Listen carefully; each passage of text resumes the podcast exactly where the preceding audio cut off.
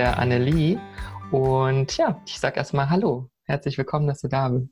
Hallo, ja, ich freue mich auch sehr. Ich bin total gespannt und quatschen können wir beide gut, von daher. mal schauen, was da heute rauskommt. das stimmt. Ja, möchtest du dich einfach mal ganz, ganz kurz vorstellen, wer du bist, was du machst und ja, ein bisschen was von dir erzählen? Willst du es privat kurz. oder beruflich oder beides? Gerne beides. Also, wo kommst du her? Was machst du beruflich? Was wird dein Online-Business? Ja. Genau. Einfach mal so eine ganz kurze Intro, dass man so groß ein Gefühl bekommt, wer du bist. Ja, sehr gerne.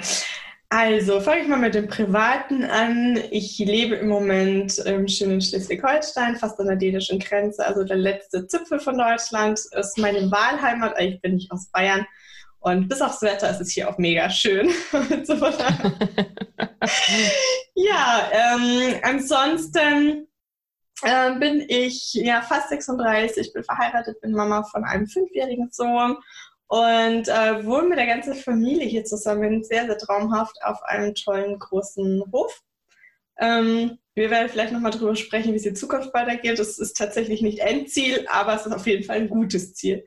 Und äh, beruflich ja. bin ich seit, hm, ja, jetzt sind es schon gut zwölf Jahre, zwölf Jahre, glaube ich, selbstständig. Ähm, bin ganz klassisch im Offline-Business gestartet, bin gelernte Imageberaterin, hatte da mein eigenes Studio und habe da ja als Farbbestehberaterin bis hin zu Firmenschulungen alles gemacht, als Visagistin unterwegs gewesen und so weiter. Ähm, durch den Umzug musste ich das dann alles verändern, ähm, weil ich dann sehr lange so eine Arbeitsfernbeziehung hatte, tatsächlich nach Würzburg in Bayern und bin da immer hin und her gefahren.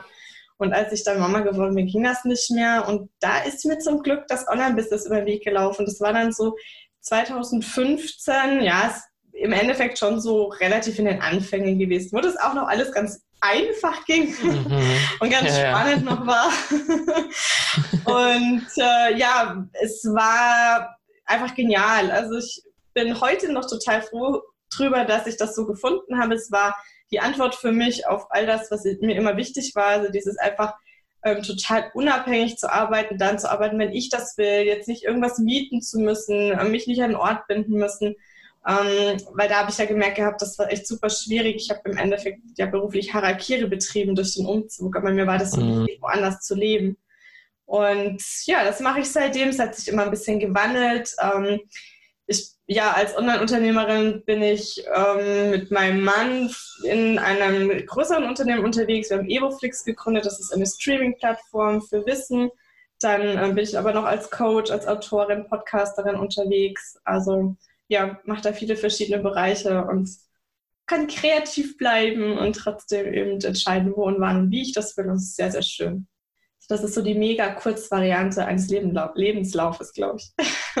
Ja, spannend, trotzdem spannend. Also ich meine, zwölf Jahre ist ja schon eine ganze Zeit, was man da alles schon machen kann. Ja. Ähm, und 2015 war natürlich auch nochmal eine andere Zeit äh, im Online-Business als jetzt, wo so jeder Definitiv. drauf geströmt ist und jeder irgendwie online was machen möchte. Ja, ja Was genau. genau machst du denn mit deiner eigenen sage ich mal, mit dem eigenen Online-Business. Du hast ja dieses Evoflix und dann hast du mhm. ja noch die andere Plattform in Richtung Persönlichkeitstest, Markenstil ja. und so weiter. Ja, genau. Ja, das hat sich ähm, mit den Jahren so entwickelt. Also ich bin ja tatsächlich so aus diesem kompletten äußeren Bereich gekommen. Das war mir auch viele Jahre ganz wichtig. Also es ist ein super tolles Thema, wirklich zu sagen, ich mache Menschen schöner, ich habe da nicht nur Talent, ich habe da auch ein gutes Feeling dafür und habe da sehr, sehr viel Wissen. Und irgendwann war aber so der Punkt, dass mir das alles zu wenig war. Ich glaube, das ist einfach so mit der eigenen Entwicklung auch gekommen. Ich war relativ jung, als ich gestartet bin ähm, du kennst ja auch, du bist ja noch viel jünger, das weiß ich ja schon von dir. Aber ähm, ich bin so nach der Ausbildung, mit, also ich habe Abi gemacht, dann habe ich noch mal eine Ausbildung gemacht und dann bin ich mit 23 in die Selbstständigkeit gestartet. Und da war mir das ganz wichtig, da gar nicht so nah an die Leute ranzugehen. Und ich hatte öfter mal Kundinnen, die saßen dann da und haben geheult bei mir, weil es so tief auch geht, wenn man über das Äußere spricht. Aber da habe ich dann immer gesagt, so da ist bei mir Schluss, wir können gerne über das Äußere reden, aber alles, was irgendwie so ins Innere geht, nicht mit mir, es ist nicht meine Kompetenz. Und das hat sich mit den Jahren dann einfach gewandelt. Ich glaube auch, ja, ich bin mit 30, 31 Mama geworden dann Und ähm, da verändert sich nochmal ganz, ganz viel. Und dann kam immer mehr der Wunsch, oder besser gesagt auch so diese Erkenntnis, es geht ja nicht ohne. Es ist jetzt auch nichts Neues. Ne? Ja. Du brauchst immer ja. beides. Und dann wollte ich das sehr, sehr gerne dazu nehmen. Und dann habe ich, ich habe viele verschiedene Sachen dann noch gemacht. Ich habe halt auch viel Markenaufbau gemacht, Personal Branding und solche Geschichten. Ähm, und durch das Personal Branding eigentlich habe ich dann irgendwann so ein System entwickelt, wie man einfach erkennen kann, welch, wie man eine authentische Marke aufbaut. Das war so mein, mein Start, warum das so gekommen ist und hatte dann damals ähm, dafür einen Test entwickelt und eine, ein System, wie man das eben gut erkennen kann. Und der ist aber so gut angekommen, es hat so viel Spaß gemacht immer allen, dass es sich immer weiterentwickelt hat und immer tiefer geworden ist und immer umfangreicher geworden ist, bis ich dann irgendwann auch wirklich so dieses ganze Innere dazugenommen habe. Und heute sind es verschiedene Kategorien oder verschiedene Themen, die dann in der Auswertung kommen. Und ähm, dadurch ist eben so ein Persönlichkeitstest entstanden, wo ich zumindest die Erfahrung, die ich gemacht habe, das läuft jetzt seit ja, zwei Jahren schon, ähm, in die Persönlichkeit gucken kann meiner Kunden und der Interessenten und da Dinge hervorholen kann, die sie selber eigentlich nicht über sich wissen. Und das ist schon eine sehr, sehr coole, spannende Geschichte. Es fängt mit einem Spiel an und wird dann richtig ernst. das macht Spaß. Ja, ich war ja der Spider-Man in deinem Persönlichkeitstest. Ja, genau. Mit mir kommt ja, ja. keiner an so einem Test vorbei. Ne? ist für mich auch immer mega spannend, weil ich weiß natürlich in dem Moment immer recht viel über mein Gegenüber. Ähm, und ja. das ist natürlich auch immer wieder lustig. Ja, sehr cool. Ja, du hast ja auch geschrieben irgendwie, dass du diese Markenstil-Methode entwickelt hast. Mhm. Ist das diese Methode? Also was genau passiert oder wie genau setzt die sich zusammen? Kannst du ja vielleicht mal ein bisschen erklären für die Leute? Ja, sehr gerne. Also ähm, dieser Test ist halt so aufgebaut, dass man, ich weiß nicht, du hast den ja auch gemacht, also mir war ganz wichtig, dass man es erstmal mhm. spielerischer angeht. Das sind teilweise auch ganz, ganz spielerische Fragen. Wenn man Persönlichkeitstests normalerweise kennt, dann sind das ja immer so Sachen wie, wie schätzt du deinen Charakter ein? Bist du eher introvertiert oder extrovertiert oder bist ja, du ja. zielstrebig oder nicht? Und, hm, sondern weiß man aber irgendwie schon so ein bisschen, worauf das Ganze hinausläuft, weil ich kenne ja das Spiel und ich weiß ja, okay, klar, wenn ich jetzt immer extrovertiert und ich bin total zielstrebig, bla bla bla ankreuze, dann weiß ich, wo das ungefähr hingeht und andersrum genauso. Und das wollte ich halt auf keinen Fall, weil wir wissen, also wie soll man sagen, wir wissen natürlich schon, wie wir sind. Das ist in unserer Persönlichkeit verankert von Anfang an. Nur wir vergessen das auf der einen Seite und wir haben es halt einfach auch nie gelernt zu lesen. Und ich wollte, ohne dass der Kopf da mitspielt, ohne die ganzen Erfahrungen, die Erlebnisse, irgendwas, was dir jemand gesagt hat, ohne die Umwelt, ohne all das, was dich so geprägt hat, dass wir mal tiefer gucken, was ist denn da eigentlich der Kern der ganzen Geschichte? Und das ja, funktioniert doch ganz gut mit dem Test. Ich habe manchmal so die Reaktion darauf, so, ja, was soll ich denn damit? Und das sind ja so, das sind ja so flache Fragen und so. Ich sage, ja, weil du sollst da gar nicht groß denken. Du sollst einfach erstmal intuitiv antworten und danach guck mal weiter. Und ähm, ja, dann habe ich eben sechs Frauenarchetypen, das sind bei mir die Königinnen und fünf äh, Männerarchetypen, das sind die Superhelden. Einfach weil ich es cool finde, weil ich finde, dass in jedem ein Superheld und eine Königin steckt, spielt keine Rolle, wie die Dinger heißen. Ja, ja. Es ähm, geht im Endeffekt dann darum, wirklich sich selbst lesen zu lernen. Also ich sage immer, das ist so wie, also die eigene Persönlichkeit ist für uns ein bisschen wie ein Buch. Mein Sohn lernt jetzt die Buchstaben. Und die sind für ihn nichts weiter als irgendwelche Zeichen im Moment. Es wird jetzt langsam. So, und dann kommt irgendwann die Erkenntnis, ah, das ist ja ein A wie Adler. Ah. Und dann macht dieses Zeichen plötzlich einen Sinn. Und dann lernst du diese Zeichen, diese Buchstaben zu verbinden. Und dann gibt es plötzlich ein Wort. Und dann ergibt es plötzlich ein ganzer Satz. Und dann hast du ein Buch und es ergibt eine ganze Welt.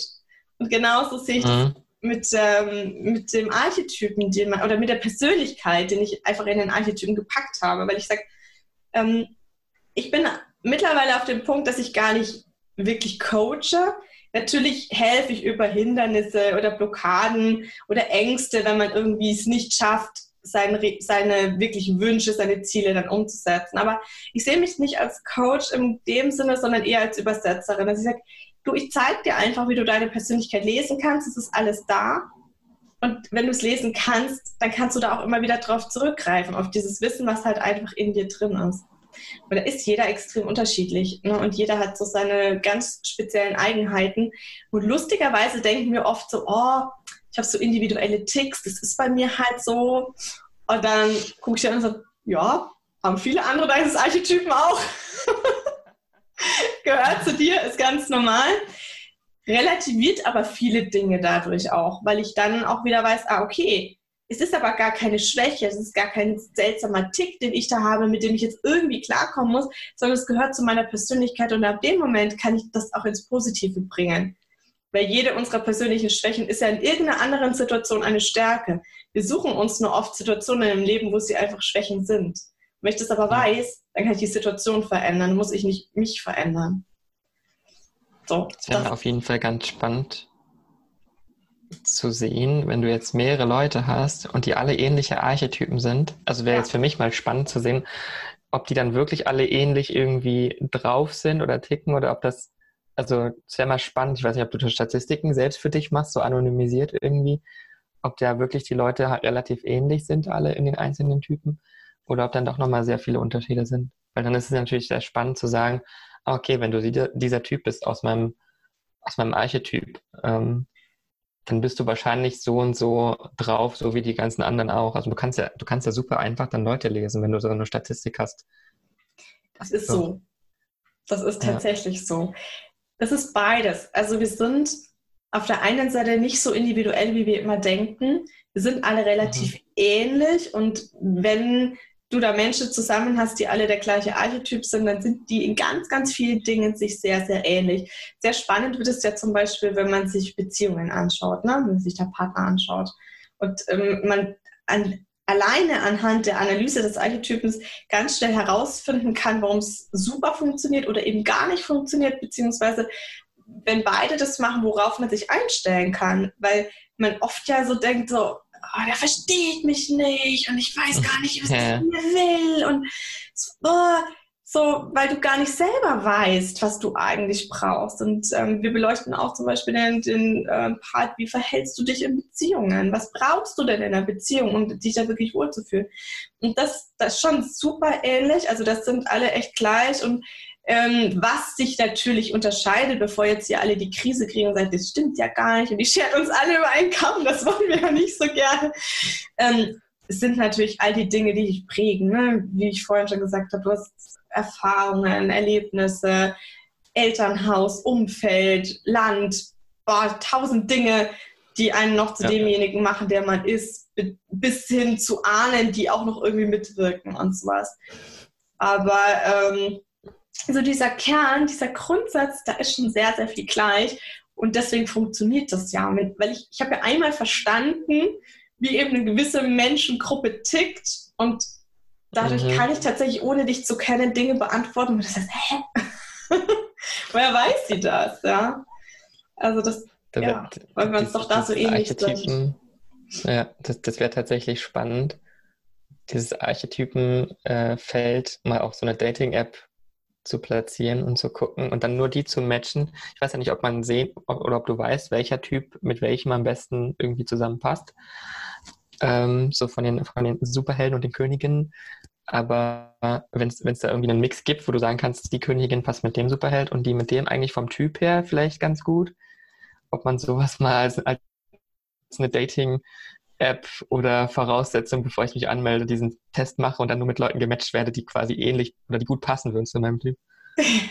ja, wäre ganz cool. Ähm, was da nicht so einfach ist bei der ganzen Sache, ist die, so dieses, mh, hm, ich weiß gar nicht, woher das kommt, da müsste man jetzt psychologisch hingucken, dass der eine halt einen Partner braucht, der ihn ergänzt, der andere braucht jemanden, der ihm sehr ähnlich ist, der nächste braucht jemanden, der ihn mitzieht oder runterbringt. Mhm. Ähm, da sind natürlich dann wieder durch viele andere Bedürfnisse so solche Voraussetzungen noch ähm, wichtig. Ich könnte natürlich schon sagen, hm, also wenn du mit dem zusammen bist, zum Beispiel jetzt Elisabeth mit Iron Man, dann wird es schon anstrengend. Ihr habt echt einfach nicht viel gemeinsam. Sowas könnte man schon sagen. Aber es kann natürlich auch sein, dass das gerade das Spannende ist und dieses Paar. Mhm. das eben braucht. Also das ist bei mir mein Mann im Endeffekt so. Wir sind eigentlich komplett unterschiedlich und wir hatten auch mal eine Trennungsphase und ich habe tausend Gründe gefunden, warum es mit uns definitiv nie was werden wird. Jetzt sind 17, 18 Jahre und wir sind ein harmonisches Paar, würde ich mal behaupten, ähm, weil wir aber verstanden haben, was halt uns ausmacht. Also ich weiß genau, er bringt mich immer wieder auf den Boden, er gibt mir so eine Erdung, er gibt mir auch so die gewisse Ruhe, er gibt mir auch mal ein bisschen Struktur. Ähm, kann mich auch einfach mal, ja, so einfach meinen Arm nehmen und trösten und sagen, jetzt reg dich mal nicht so auf, mach mal nicht so einen riesen Tamtam da drauf. und auf der anderen Seite habe ich ihn ähm, mitgezogen und zwar so krass in eine ganz andere Welt, die er nie erlebt hätte, wenn ich nicht da gewesen wäre. Da wäre er immer noch ja. wahrscheinlich in dem Ort, wo er geboren wurde, wäre immer noch am selben Ort in der Firma und da wäre nichts passiert. Und das ist natürlich, deswegen kann, ist schwierig zu sagen. Es wäre möglich, nur die Frage ist, ja. was braucht jeder so die Person sich, ne? ja. also, halt so. Aber was ich natürlich machen kann und ähm, lauter da jetzt noch aus dem Nähkästchen, wir machen es natürlich auch in unserem Business, dass wir schon auch ja, verschiedene Menschengruppen verschieden ansprechen und schon wissen auch, worauf jemand reagiert und worauf nicht. Ne? Also die einen, die wollen Fakten und Daten und die anderen wollen einfach total emotional angesprochen werden und solche Dinge weiß ich dann natürlich schon. Ja, ja. Man könnte es ja, Marketing psychologisch sehr, sehr, gut einsetzen. Ja. ja, das ist super praktisch. Machst du das dann auch so im Alltag? Also wenn, ich weiß nicht, wenn du seine Freunde triffst oder neue Menschen triffst, dass du dich schon irgendwie analysierst und dann so denkst, hm, der könnte da reinpassen in den Archetyp oder dann ist er vielleicht so, weil du kennst ja deine Fragen und du weißt ja auch wahrscheinlich, welche Fragen auf was eine Auswirkung haben. Wenn du so in Gesprächen wärst, man könnte ja theoretisch im Gespräch immer mal so ein bisschen abfragen, diese Fragen, und gucken, wie, wie reagiert die, Antwort, die Person denn, um dann so ein bisschen die Einordnung zu bekommen. Könnte man machen, den mache ich nicht. Ja, also ich weiß es von meiner Familie. Ähm, ja. Was auch ganz gut ist, das sind relativ viele verschiedene.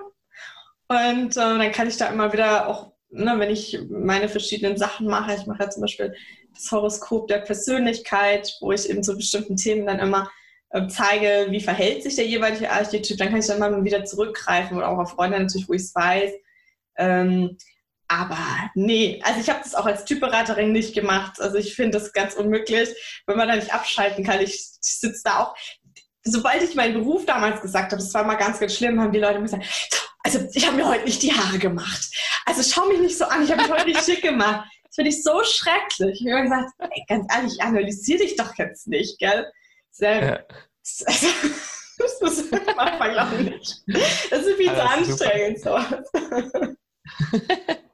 Aber super Reaktion, dass die dann immer so drauf waren. Ja, immer. Also da, da konnte ich das wirklich, das, das, konnte ich garantieren. Sofort so eine Verunsicherung. Ähm, als würde ich jetzt dazu sagen machen, weil der Stil nicht optimal gewählt ist. Das ist ja Quatsch. Also ich habe auch damals schon immer gesagt. Also, und dann, rede ich jetzt nicht mehr. Ja, ja, genau. Ich mache das auch heute noch nicht ja. so. Ich hatte keinen missionarischen Eifer, beziehungsweise habe ich das ziemlich schnell, nachdem ich gestartet bin, festgestellt, dass einfach ein Grundinteresse an allem da sein muss. Also jemand, den ich auf der Straße sehe, wo ich mir wirklich denke, alter Schwede, so würde ich niemals aus dem Haus gehen. Der wäre auch der Letzte gewesen, der zu mir in die Beratung kommt. Und genauso ja. ist es natürlich auch, wenn du dich persönlich nicht entwickeln willst, beziehungsweise dich dafür nicht interessierst, dann ja. Ja klar, das sind halt dann eher Leute, die schon bewusst sind, dass sie vielleicht was ändern wollen oder was anders machen möchten und dann halt die Hilfe suchen. Ja, zumindest. Jemand, dem es nicht bewusst ist, der wird ja nicht drauf kommen. Ne? Nee, genau. Also das ist nicht. Aber es, ist, hilft schon in vielen Bereichen sehr. Ich habe auch gute Erfahrungen im beruflichen Bereich zum Beispiel gemacht, wenn wir gerade bei den äh, Menschen sind, die eigentlich da nicht so bewusst sind. Gut, die würden natürlich mich jetzt nicht buchen, mich zahlen, aber ich mache so ganz ab und zu mal noch so Trainings in äh, so Integrationszentren, also nicht, nicht Ausländer, sondern Menschen, die aufgrund meistens äh, gesundheitlicher Sachen nicht mehr in ihrem Beruf arbeiten können mhm. oder nichts finden. Ähm, und denen habe ich es jetzt auch schon angeboten. Die ziehen sich da schon noch ein bisschen leider, weil die sind ja so in ihrem alten System, ne? diese äh, Schulungszentren. Weil ich da halt auch immer wieder feststelle, die wissen halt alle nicht, was sie machen wollen. Und dann wird immer nur geguckt, naja, welche Jobs sind denn gerade irgendwie auf dem Markt möglich. Das läuft immer darauf hinaus, wenn du körperlich kaputt bist, geh ins Büro. Nur 90 Prozent der Leute eignen sich dafür halt gar nicht. Und warum vermittle ich die dann dahin? Ja? Und da haben wir auch auf den Test eingesetzt und da habe ich so viel Tränen der Rührung und der Erleichterung auch gesehen. Ähm, ja, wenn man einfach mal da tiefer geht und mal wirklich hinguckt mit den Menschen, dass sie aber auch wahrnimmt und respektiert. Ich glaube, das war voll. Ja, ja, das auf jeden Fall. Ja. Ja, vor allem den, den Respekt, das ist ja dann für viele, also wenn, wenn du in so einer Situation bist, dass du keinen kein Job mehr hast oder nicht mehr das machen kannst, was du immer gemacht hast und eigentlich ja so ein bisschen rausgekickt wirst aus deinem bisherigen Leben und dann noch von der Gesellschaft halt die ganze Zeit nur so der Finger kommt, so, hey, du arbeitest nichts oder so, dann bist du da natürlich super unsicher und das ist natürlich schön, wenn du dann noch so ein bisschen Respekt wenigstens wieder bekommst und jemand dich dann irgendwie aufbaut und hochzieht. Absolut, das, das geht ja noch viel weiter. Unser System ist so kaputt. Also es ist so, die Rentenversicherung zahlt ja dann da, beziehungsweise möchte natürlich dann nicht mehr zahlen und dann wird geguckt, dass sie halt äh, irgendeinen Job machen, den die Rentenversicherung für wichtig er, äh, erachtet. Und ähm, ja, ob die das wollen oder nicht, spielt dann auch gar keine Rolle. Und die Sachen, die sie gerne möchten, weil sie sagen, hey, ich weiß doch selber, wie ich mich fühle, das könnte ich, das sagen die, nee, darfst du nicht machen. Also Selbstbestimmung gleich null. Ja. ja das, ist, das ist schon schade dann, dass, dass das nicht mehr da ist, diese Selbstbestimmung. Ja, nochmal ganz, ganz schwieriges Thema. Ja, ja. um nochmal äh, das vielleicht abzuschließen mit dem Test, darum geht es mir halt einfach auch, dass ich, ähm, wenn ich weiß, was ich will, äh, wenn ich weiß, was ich brauche, dann ähm, einfach erst in die Selbstbestimmung gehen kann. Weil vorher vertraut man meistens dem, was halt andere sagen oder das Umfeld sagt oder so. Ich erlebe so oft, dass Menschen einfach aus Zufall in ihrem Leben gelandet sind. So, es hat sich so ergeben. Ja, in der Schule hat irgendjemand gesagt, mach doch mal eine Bankausbildung oder Papa fand es ganz toll. Dann habe ich das halt mal gemacht und dann hat sich das ergeben und hier mhm. ergeben und irgendwann landest du, du wachst irgendwann auf und landest in dem Leben und du sagst, wie bin ich da hingekommen? Das entspricht mir gar nicht, das wollte ich gar nicht. Ja. Und das, das, das stimmt, vor allem wenn es halt von den Eltern getrieben ist oder so. Ja. Ja, oder auch von einem Umfeld. Das ich, ich finde immer noch so geil, wenn meine ja. Mama sagt, ja, äh, das war halt damals so die Zeit, dass niemand hat die äh, Schule aufgehört, 70er Jahre, äh, sind alle Lehrerin geworden. Aus, von ihren Freundinnen ist sie halt auch Lehrerin geworden. Also so, ja, das ist so so Gruppengesang so ein bisschen mit. Ja. ja. Und auf der anderen Seite habe ich es halt einfach selbst leidvoll erfahren. Also ich bin da so das Gegenteil, ich bin da so ein typischer äh, Vertreter der Generation Y. Ähm, immer hinterfragen und bloß nichts tun. und ich habe so, so lange gebraucht, ähm, auch nach dem Abi. Ich wusste gar nicht, wo es mit mir hingehen soll. Ich, ich habe überhaupt keinen Plan für mein Leben gehabt. Und nicht, weil mich nichts interessiert, sondern es eher das Gegenteil war. Ich hätte mir alles vorstellen können, aber auch irgendwie nicht. Und es gab niemand, der mir mal geholfen hat, mir mal gesagt hat, hey Mädchen, pass mal auf, da ist dein Potenzial, da bist du richtig gut. Schau dir da mal den Bereich an, konzentriere dich doch mal darauf. Und ich finde es eigentlich ein Unding, dass man als Mensch irgendwie 20 Jahre braucht oder manche auch ihr Leben lang fast, um endlich mal herauszufinden, ähm, was kann ich eigentlich gut? Worin bin ich eigentlich? Wo bin ich wirklich eine Hilfe für andere Menschen? Das ist doch wirklich traurig. Und gerade in der Zeit, ähm, wenn man dann so aus der Schule kommt, dann hieß es ja bei uns so, jetzt steht dir die Welt offen. Und ich dachte mir, heiliger Bimbam, das ist ja furchtbar, was mache ich jetzt damit? äh, dann wäre es echt ganz schön gewesen. Ne? Und ich bin dann damals irgendwie da in, in das, das war das Studienberatungszentrum, was ist ich was gerannt, in der ähm, Hoffnung, dass mir da irgendjemand mal Hilfestellung geben kann. Dann sind wir so einen dicken Wälzer da hingeknallt, ja, schau dir mal die Studienfächer an und so. Und ja, äh, mhm. es geht gar nicht miteinander. Ist ja heute auch nicht anders, ne? Es ist nicht anders, nee. Ich finde, sowas muss ja in der Schule. Da nur noch mehr Möglichkeiten. Ja, und in der Schule muss es einfach schon mal angelegt sein, dass man mal sagt, äh, sich mal damit beschäftigt, was will ich, was brauche ich, wie bin ich eigentlich, damit man da nicht so rumsuchen muss. Das finde ich echt mal. Ja. Das, haben ja sehr viele Schüler, dass sie tatsächlich, also auch heute noch, dass die dann von der Schule kommen und gar nicht wissen, was sie machen sollen oder sogar das Studium fertig haben und dann eigentlich immer noch nicht wissen, was sie eigentlich machen wollen ja. also nach dem Studium, obwohl ja schon drei Jahre da in irgendeinen Bereich investiert hast. Ja, Aber, oder noch ein Studium ranhängen und noch ein Studium ranhängen, immer auf der Suche nach sich selbst. Genau. Und dann ja. stehst du dann da und dann weißt du halt nicht, was du machen sollst. Aber es, theoretisch wäre diese, diese Test, sag ich mal, ja schon ein guter Anfang für jemanden, der jetzt aus der Schule kommt und nicht weiß, was er machen soll. Ja, absolut, weil ich halt geguckt habe, es gibt einfach so Grundtendenzen, die du halt hast und die du wirklich auch brauchst. Also ich habe zum Beispiel, es war, war ein ganz tolles Beispiel. Es war ein junger Mann, eben auch in diesem äh, Workshop da, in diesem Integrationszentrum. Und der, ich weiß nicht, was, er hatte ziemlich psychische Probleme. Also war irgendwie psychisch ziemlich am Ende und ähm, war halt, hatte einen Bürojob. So, und er saß dann da und weinte. Ne? Das ist halt auch einfach schon mal so krass, wenn jemand dann irgendwie da so seine Gefühle so zeigt in so einer Gruppe, er kennt mich gar nicht und so. Und ja, war halt total unglücklich. Und dann haben wir den, den Test auch gemacht. Und dann kam bei ihm halt raus, dass er Ironman ist. Und Ironman ist jemand, der auf die Bühne will, der raus will, der eine Botschaft hat, der, der wirklich einfach vorne stehen will, der Leader ist, ja, der wirklich was geben will. Und das war so, so komplett konträr zu dem, was er gelebt hat, was er, was er im Moment da so vor sich hatte. Und dann sagt er plötzlich, ja, weißt du, ich wollte immer Schauspieler werden. Das war mein Traumjob. Und ich habe immer ein bisschen geschauspielert, aber ich habe mich nie getraut. Und ich sage so, Junge, ja, das ist doch genau das. Hätte, weißt du, wenn er das gewusst hätte, dann, dann wäre er dafür einfach gegangen. Dann, dann hätte er mhm. sich nicht von all den Menschen gesagt hätten, das ist doch kein Job. So, das kannst du doch nicht machen. Vielleicht nicht so klein kriegen lassen. Ja. Weil es war genau er hatte es schon. Wir haben das alle. Wir haben immer wieder so Ansätze, dass wir auf dem richtigen Weg sind. Und dann kommt irgendwas oder irgendwer, das sagt, das kannst du doch nicht machen. So, und dann zu sagen so, du, ja, doch. Das ist vielleicht für dich nicht das Richtige, aber ich weiß, dass ich das brauche, um glücklich zu sein. Dann hast du ein ganz anderes Standing. Das stimmt. Da muss man aber auch schon vor, von, also eigentlich ja schon selbst mit sich ja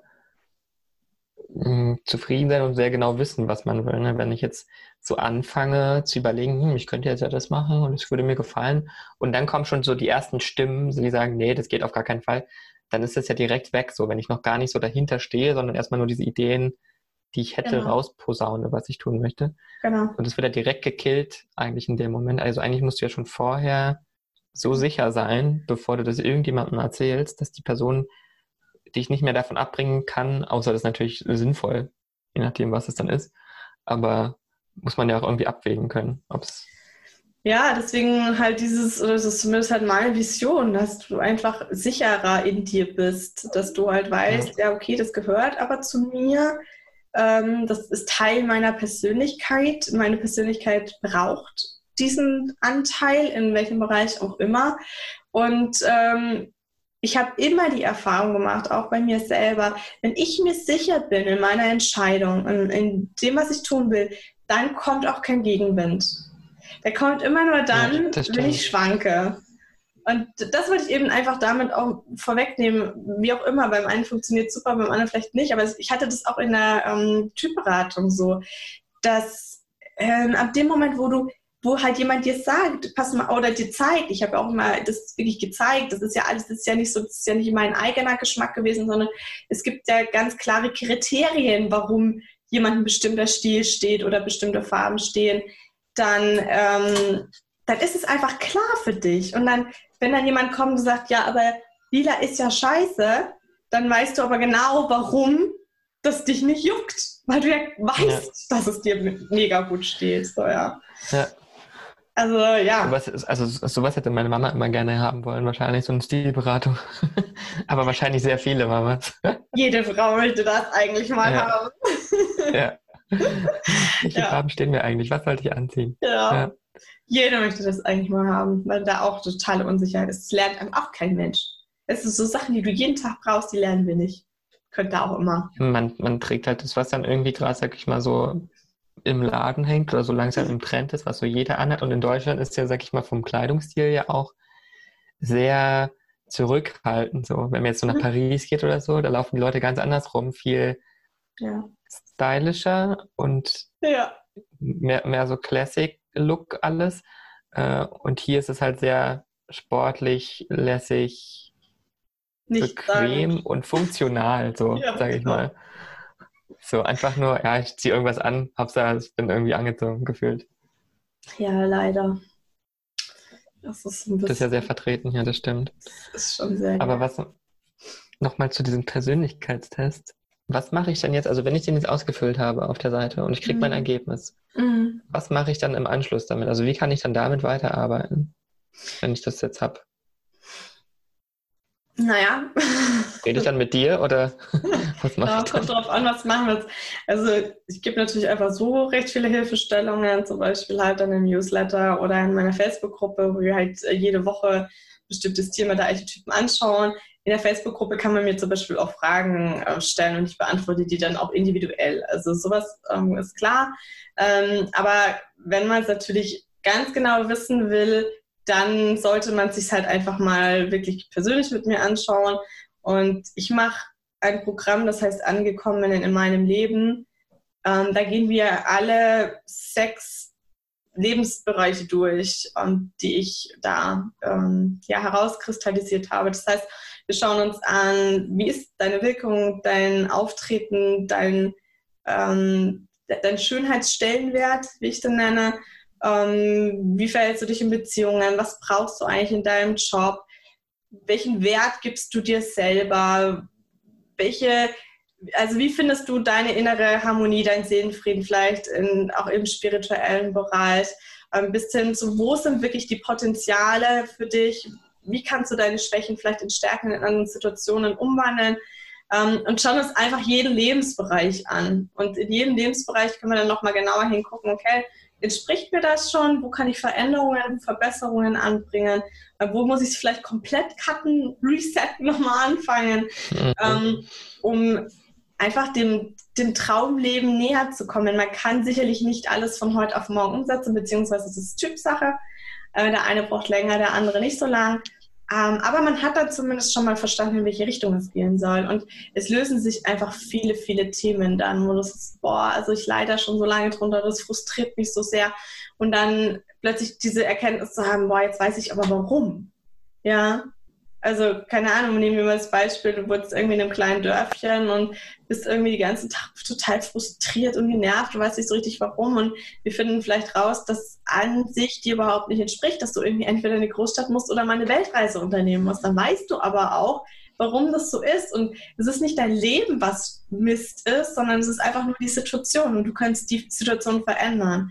Oder es ist nicht dein Umfeld, was Mist ist, sondern du musst vielleicht einfach mal ein bisschen dein Umfeld verändern oder die Art und Weise, wie du mit dem umgehst. Also wir machen oft aus so einer Fliege so einen Elefanten, weil wir nicht wissen, wo wir ansetzen sollen in der Veränderung. Und ein schönes Beispiel ist, Hm? ja, schönes Beispiel ist auch so dieses ähm, Job zum Beispiel. Ja, viele Menschen sind total unzufrieden in ihrem Beruf und quälen sich da jeden Montag hin und es ist alles so blöd. Sondern sagen sie nach einer Zeit lang, also meine liebe Schwiegerin, die ich wirklich von Herzen gern habe, die hat jetzt irgendwie schon in letzter Zeit, weiß ich nicht, den vierten Job oder so. Mhm. Ähm, dann wechseln sie immer wieder. Es ist auch völlig in Ordnung. Bloß das, die Frage ist, nach welchen Kriterien wechsle ich dann? Sondern meistens sagt man ja, ich komme mit dem Chef nicht klar, die Kolleginnen nerven, die Arbeitszeiten sind doof und der Arbeitsweg ist viel zu lang. So, dann gucke ich im nächsten Job, dass ich das vielleicht nicht so habe. Aber das sind seltenst die Gründe. Wahrscheinlich liegt es einfach daran, dass du deine Kreativität nicht ausleben kannst. Vielleicht liegt es einfach daran, dass du eigentlich eine Führungsrolle bräuchtest und das da in dem Bereich nicht kannst oder nicht machen kannst. Das sind so viele Sachen, die da dahinter liegen. Ja. Und du änderst die falschen Punkte. Du änderst nicht das, was dich eigentlich frustriert. Und dann geht der Kreis mal wieder von vorne los. Das Woher weiß ich dann, was mich eigentlich frustriert? Also, wenn ich jetzt immer, also wenn ich, wenn ich das jetzt sage, okay, ich wechsle den Job, weil die Kollegen nerven mich, aber eigentlich ist es, weil ich nicht kreativ sein kann. Woher weiß ich, also wie finde ich das dann raus, dass es eigentlich am Kreativen liegt oder an, meinem, an der Führungsposition, die mir fehlt und nicht Ja, meistens drauf schiebe? Oder weiß ich das schon und Ja. ich einfach nur einen anderen Grund vor? Nee, meistens äh, weißt du das eben noch nicht, aber meistens siehst du das dann eben sofort am Archetypen. Also ähm, zum Beispiel haben wir so ganz kreative Typen, das ist zum Beispiel äh, Sissy von Österreich oder bei den Männern äh, Green Lantern und die sind super, sie sind sehr kreativ, sehr originell, die müssen sich ausdrücken. Also das ist so das springende Ding bei denen, diese Ausdruckskraft im Leben. Äh, die müssen einfach mhm. sich in dem, was sie tun, ausdrücken können. So, ähm, wenn da jetzt jemand als Sachbearbeiter gelandet, Sachbearbeiter, ja, gelandet ist, ja, Mal, ne, dann kannst du dir ausrechnen, ähm, was dann kann passiert. Kann sich nicht so ausdrücken. ja, ähm, und kann dann, kann dann schöne Ablehnungstexte schreiben. Genau. Genau, wunderschön formuliert. Ja. Meistens leider auch nicht, weil die sind schon so im Computer drin. und, und es ist jetzt natürlich ein krasses Beispiel. Oder aber auch jemand, der, mh, mm, was fällt mir da gerade ein, jetzt zum Beispiel in einem Job ist, bist aber mal Verkäuferin oder so, oder Verkäufer, ist ja beides. Ähm, da hast du ziemlich wenig Kompetenzen und vielleicht kannst du noch als Ab äh, Abteilungsleiter oder so hochkommen. Ja, aber wenn du dann ähm, Katharina die Große oder Superman bist und einfach deine Lebensaufgabe, jeder hat auch eine Lebensaufgabe. Diese Lebensaufgabe besteht darin, ähm, zu leiten, zu führen. Ja? Dann kannst du da vielleicht noch aufsteigen, aber dann ist da auch Schluss. Und du hast auch nicht unbedingt, das kommt ja noch dazu, wir suchen ja alle nach einem Sinn. Nach etwas mhm. Sinnerfüllendem. Und ich glaube, dass der Mensch schon sehr gut ahnt und weiß, welche Tätigkeit wirklich sinnerfüllend ist und welche nicht. Und da ist dann auch irgendwann der Punkt erreicht, wo ich sage, da, ja, an, an, sich kann, kann so jemand eben Großes bewirken. Du kannst komplizierte Vorgänge einfach klar machen und das brauchen die Menschen und da hast du eine riesen Aufgabe. Wenn du die nicht ergreifst und da ein bisschen ein Gespür für dich hast, dann wird es halt echt frustrierend. Und das, dann einfach das mal zu wissen für sich, ja, zu wissen, hey, ja. boah, also ich bin echt für Großes bestimmt. so, so ein geiles Gefühl. ich werde jetzt Anführer einer Firma. Ja. Aber ich wasche erstmal noch meine Teller weiter. Quasi. Ja. ja. Aber dann, dann weißt du wenigstens dein Ziel. Und wenn du halt dann nochmal wäscht, okay, aber dann weißt du, wo es hingeht, ne? Also ja, zumindest hast du vielleicht mal so, ein, so, eine innere Motivation, dann wo du denkst, oh ja, das könnte ich eigentlich oder da will ich eigentlich hin und dann ja. arbeite ich vielleicht dann eher dran, als einfach nur da festzuhängen, wo ich festhänge. Oder du triffst deine Entscheidungen auch anders. Ähm, das weiß ja, also ist ja grundsätzlich, kennt man das ja, wenn du ein Ziel hast, dann richtest du deine Entscheidungen ja an dem Ziel aus. Deswegen ist es ja so wichtig, sich nicht einfach so treiben zu lassen. Aber auch wenn ich weiß, ähm, was ich ja brauche, dann richte ich meine Entscheidungen ja auch daran aus ähm, dann würde ich ja, was weiß ich, was Stellenanzeigen schon ganz anders lesen oder ich würde mich ja wo ganz anders bewerben schon oder ich würde vielleicht mich doch mal selbstständig machen, weil ich weiß, dass ich das kann von der Art und Weise, ne? Mhm. weil ich ein Typ bin, der gut alleine arbeiten kann zum Beispiel oder so. Also ja, man agiert ja auch ganz, ganz anders. Ja. Also das ist ja, spannend schon wichtig. Du hast ja auch, ja, das auf jeden Fall. Du hast ja ein Buch geschrieben, habe ich gesehen, zum Thema Authentizitätslüge. Ja. Was sind denn da, also Authentizität ist auch ein tolles Wort. Ich habe schon ge gehofft vorhin, dass ich es auch nicht, nicht verspreche drin. Ähm, Üben, ja. Ist ja quasi überall gerade so, sage ich mal, wenn ich jetzt erstmal Influencer sowieso, muss ja authentisch sein, den ganzen Quatsch. Ich selbst in der Firma auch, die Firma muss authentisch sein, mein Produkt muss irgendwie ja. authentisch sein, irgendwie alles. Und du hast ja irgendwie dann geschrieben, dass es ja so, so Lü Authentizitätslügen gibt. Ähm, welch, welche Lügen gibt es denn da, die da so im, rumschwirren draußen? Warum man, also in Bezug auf authentisch sein? Ja, mich hat das total geärgert, dieses ganze. Also, weißt du was? Du bist auf jeden Fall erfolgreich, wenn du authentisch bist. Du musst einfach nur authentisch sein, dann bist du erfolgreich.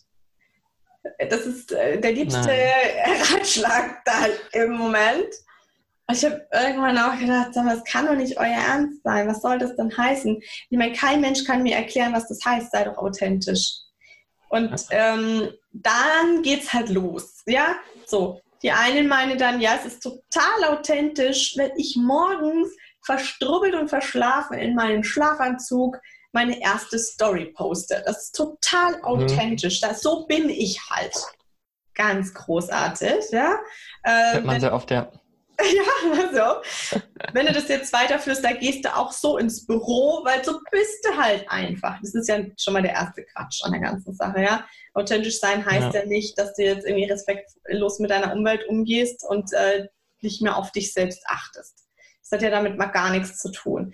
Dann die nächste ja. große Lüge ist dieses, ja, ähm, du, du kannst nur ein was sein. Also du darfst nicht verschiedene Rollen haben. Du musst ja genau, du musst genau wissen, wer du bist und dann musst du daran festhalten. Ja, nur wie soll das gehen? Also ganz ehrlich, natürlich gehe ich im Kostüm und Perms vielleicht zum Kunden, aber ich setze mich so ja nicht in Sandkasten.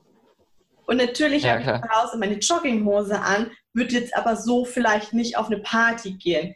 Natürlich habe ich verschiedene Rollen. Ich habe ganz viele verschiedene Rollen. Ich verhalte mich bei meinen Eltern anders als bei meinem Partner und bei meinen Kunden. Das wäre auch furchtbar, wenn das nicht so wäre. Stell dir vor, ich wäre. ja auch noch mal. Ja. Stell dir mal Stell vor, vor, du würdest mit, deinem, mit deinen Kunden genauso sprechen wie mit deinem Kind. Genau. Das wollte ich gerade sagen. Oder mit, wie mit meinen Kunden. Ja. Wir wären beide entsetzt. Mhm. So. Also ich habe heute leider keinen Termin mehr für dich, aber wir können nächste Woche nochmal gucken, ob wir da eine Runde spielen können. genau. So 15.30 Uhr Dienstag passt dir das, mein Junge. ja, genau. Also Quatsch natürlich. Ne? Also jeder hat ganz verschiedene Rollen und das ist auch absolut in Ordnung. Das hat auch nichts damit zu tun, ob ich authentisch bin oder nicht. Und ich weiß gar nicht, was, was habe ich hier noch geschrieben? Es gibt ganz viele, ach so, oder zum Beispiel, dass andere Menschen beurteilen können, wann ich authentisch bin und wann nicht. Also so von wegen, mhm. die schminkt sich immer so stark, wenn sie auf Videos ist, die ist ja nicht authentisch. Hä? Gefällt mir halt in dem Moment, fühle ich mich wohl, dann bin ich authentisch es kann niemand von jemandem anderen beurteilen, wann er authentisch ist oder nicht, weil das weißt du oft meistens ja selber nicht, ja. Und bei dem Satz, du musst einfach authentisch sein, fehlt der komplette Vorbau, weil hm. im Endeffekt ist es genau das, dann kommen wir wieder zurück zu dem, was ich tue. Du musst erstmal wissen, wie bin ich denn wirklich, damit ich danach auch authentisch sein kann. Und das bedeutet, dass du dann eben, ähm, wenn du herausgefunden hast, dass du eben ein sehr emotionaler, empathischer Mensch bist, der andere Menschen braucht, der gut mit denen zurechtkommt, der ähm, verbinden kann, der Beziehungen aufrechterhalten kann, dass du dann nicht hergehst und sagst, so, ich will jetzt aber äh, Vorstandsmitglied in der Bank werden und hier ziehe ich jetzt voll den taffen Macker durch. Das nimmt dir wahrscheinlich auf Dauer niemand ab, beziehungsweise hast du früher einen Burnout, als dir lieb ist. Das ist nicht authentisch. Ja. Das funktioniert nicht. Aber das ist auch eine ganz andere Herangehensweise. Das stimmt. Ich glaube ich glaub halt, dass dieses Wort authentisch sein oder beziehungsweise Authentizität äh, auch sehr missbraucht wurde, sage ich mal, durch das ganze Marketing und Influencer. Also ich meine, aus der Influencer-Sicht jetzt gesehen. Ja. Jeder muss ja irgendwie authentisch sein und nur wenn man authentisch ist, ist man erfolgreich und kriegt viele Follower und jeder mag einen dann. Genau. Aus Erfahrung kann ich aber sagen, dass viele sobald die Kamera läuft, nicht mehr so sind, wie sie eigentlich sind, wenn die Kamera aus ist. Und da ist eigentlich ja. kaum jemand wirklich authentisch vor der Kamera. Und wenn sie sind, sind die nicht erfolgreich, weil sie einfach zu langweilig sind vor der Kamera. Es macht keinen Sinn. Es macht gar keinen ja. Sinn. Ich muss schon meine Rollen spielen, da wo sie Sinn machen. Und ja alles andere ist einfach quatschig. Weil natürlich will mich kein Mensch sehen, wie ich abends auf dem Sofa rumlümmel, meine Null-Bock-Phase habe, einfach müde bin. Und das, das geht nicht, ja. Das ist total ja. respektlos und funktioniert nicht. Und ähm, ja, von daher ist es natürlich Quatsch. Ich glaube, dass es deswegen so gut funktioniert hat, weil wieder keiner weiß, was es ist. Also man kann es halt so schön sagen und wenn du dann nicht kapierst, was authentisch sein bedeutet, dann bist du halt selber schuld. Ja, dann habe ich einen Vorteil, du kapierst es nicht, dann bin ich erfolgreicher als du. So, ja, das ist ja. so ein bisschen dieses, das kann man halt gut so sagen und dann macht jeder, was er meint, dass es äh, richtig sein könnte. Und das hat mich dann schon echt ja, irgendwann total genervt. Ja, ich, ich habe da am Anfang mit auch sehr, so, ich sag mal so in der, in der YouTube-Zeit, sag ich mal so Social Media, ähm, habe ich auch immer gedacht, boah, ich habe da gar keine Lust drauf, irgendwas zu spielen vor der Kamera, so, ne? Und habe dann halt auch gemerkt, wie andere, die ich kannte und kenne, äh, einfach quasi eine ganz andere Person sind vor der Kamera plötzlich. Mhm. Aber nur das funktioniert ja, weil wenn du, wenn ich, wenn du die Kamera anmachst, jetzt als, als Mensch, selbst wenn es eine Instagram-Story ist, manche nehmen ihre Story fünfmal auf, bis sie denken, die ist jetzt okay. So, ah, ja. da habe ich jetzt vernünftig reingesprochen. Ja. Oder da sah ich halbwegs gut aus, so irgendwie. Ja. Ähm, aber dann denken halt die Leute draußen die ganze Zeit, ja, so ist die Person, voll authentisch, das bist du, aber du bist es überhaupt nicht. Weil kein Mensch guckt, guckt das an, wenn du so sehr monoton, wenn ich jetzt einfach hier eine Kamera hinstelle und einfach nur vor mich hinrede, ja. ohne mal zu, zu lachen oder ein bisschen mehr Energie in die Stimme zu packen, damit es halt nicht ganz so monoton klingt. Ähm, ja, genau, absolut. Bist, bist du halt nicht. Und das du willst auch Schönes sehen. Ich weiß gar nicht, wie ist das ausgegangen? Ähm, da hattet es ja eine Zeit lang probiert, die äh, Kosmetikmarke und war das noch jemand? Die hatten noch mal, machen sie es immer noch? Ich weiß es nicht. Die sind ja sehr, sehr auf dieses äh, Selbstwertding und hab dich lieb und so. Und dann haben sie ja eine mhm. Zeit lang die Kampagnen gemacht mit normalen Frauen von der Straße. Ich glaube, es gab auch, mal, auch gecastet wurden. Ja, aber sie waren halt jetzt vielleicht nicht so oberschön, sagen wir es mal so. Also Gesicht schon, Figur nicht so. Also auch gecastet, klar. Ähm, ich weiß nicht, ob Brigitte das auch mal beim Modestreng gemacht hat. Ich weiß, irgendwann habe ich es nochmal gesehen. So, aber es hat sich nicht wirklich durchgesetzt. Hm, warum wohl? Ja, weil die Menschen möchten den Fake sehen. Genau. Du kaufst nämlich keine Realität, du kaufst einen Traum. Du kaufst den Traum ja. davon, so auszusehen wie die Frau in dem roten Kleid im Katalog. Genau. Und darum geht es auch in meinem Buch, weil das ist Quatsch zu denken, äh, das wäre jetzt nicht authentisch, weil mhm. klar, ja, meine Größe, weiß ich nicht, 42 ist was anderes als eine 34. Ähm, aber das ist nicht der springende Punkt. Ja, und wenn jemand eine Antifaltencreme verkauft, dann ist das völlig in Ordnung, wenn die Bilder mal ein bisschen recherchiert, äh, retuschiert sind. retuschiert sind. Natürlich ist es nicht wahr, ja. Und vielleicht kaufe ich da ein Fake und vielleicht ärgere ich mich, weil es bei mir nicht funktioniert. Aber wer würde denn dieses Ding überhaupt kaufen, wenn ich sage, ja, so ein bisschen, bisschen polstert die Falten auf. Aber nur so ein bisschen. Ja, vor allem, wenn du so, meistens hast du ja bei diesen Antifaltencreme sehr viele Frauen, die sagen, keine Ahnung, irgendwas in den 30ern sind, die eigentlich noch gar keine Falten haben. Ja. So, oder noch jünger und eigentlich noch voll gut aussehen und diese Creme gar nicht brauchen. Die kannst du ja auch nicht hinsetzen in den, in den Werbeslogan. Also ich habe die mal ausprobiert, bringt mir jetzt eigentlich nichts, aber ich verkaufe sie euch trotzdem quasi. Hier, probiert die mal. So, das kauft ja keiner, wenn ich das erzähle da sage ich dann, ja, meine Haut ist super toll und bla bla. Absolut. Ähm, es sind schon fragliche Methoden auf der einen Seite, auf der anderen Seite funktionieren sie und das ist der springende Punkt. Wenn sie nicht ja, aber wir verarschen uns ja eigentlich alle. keiner machen. Es geht ja nicht darum, dass die böse Industrie, die böse Werbung uns einfach verarschen will, sondern es geht darum, dass es funktioniert, dass wir diese Träume kaufen wollen.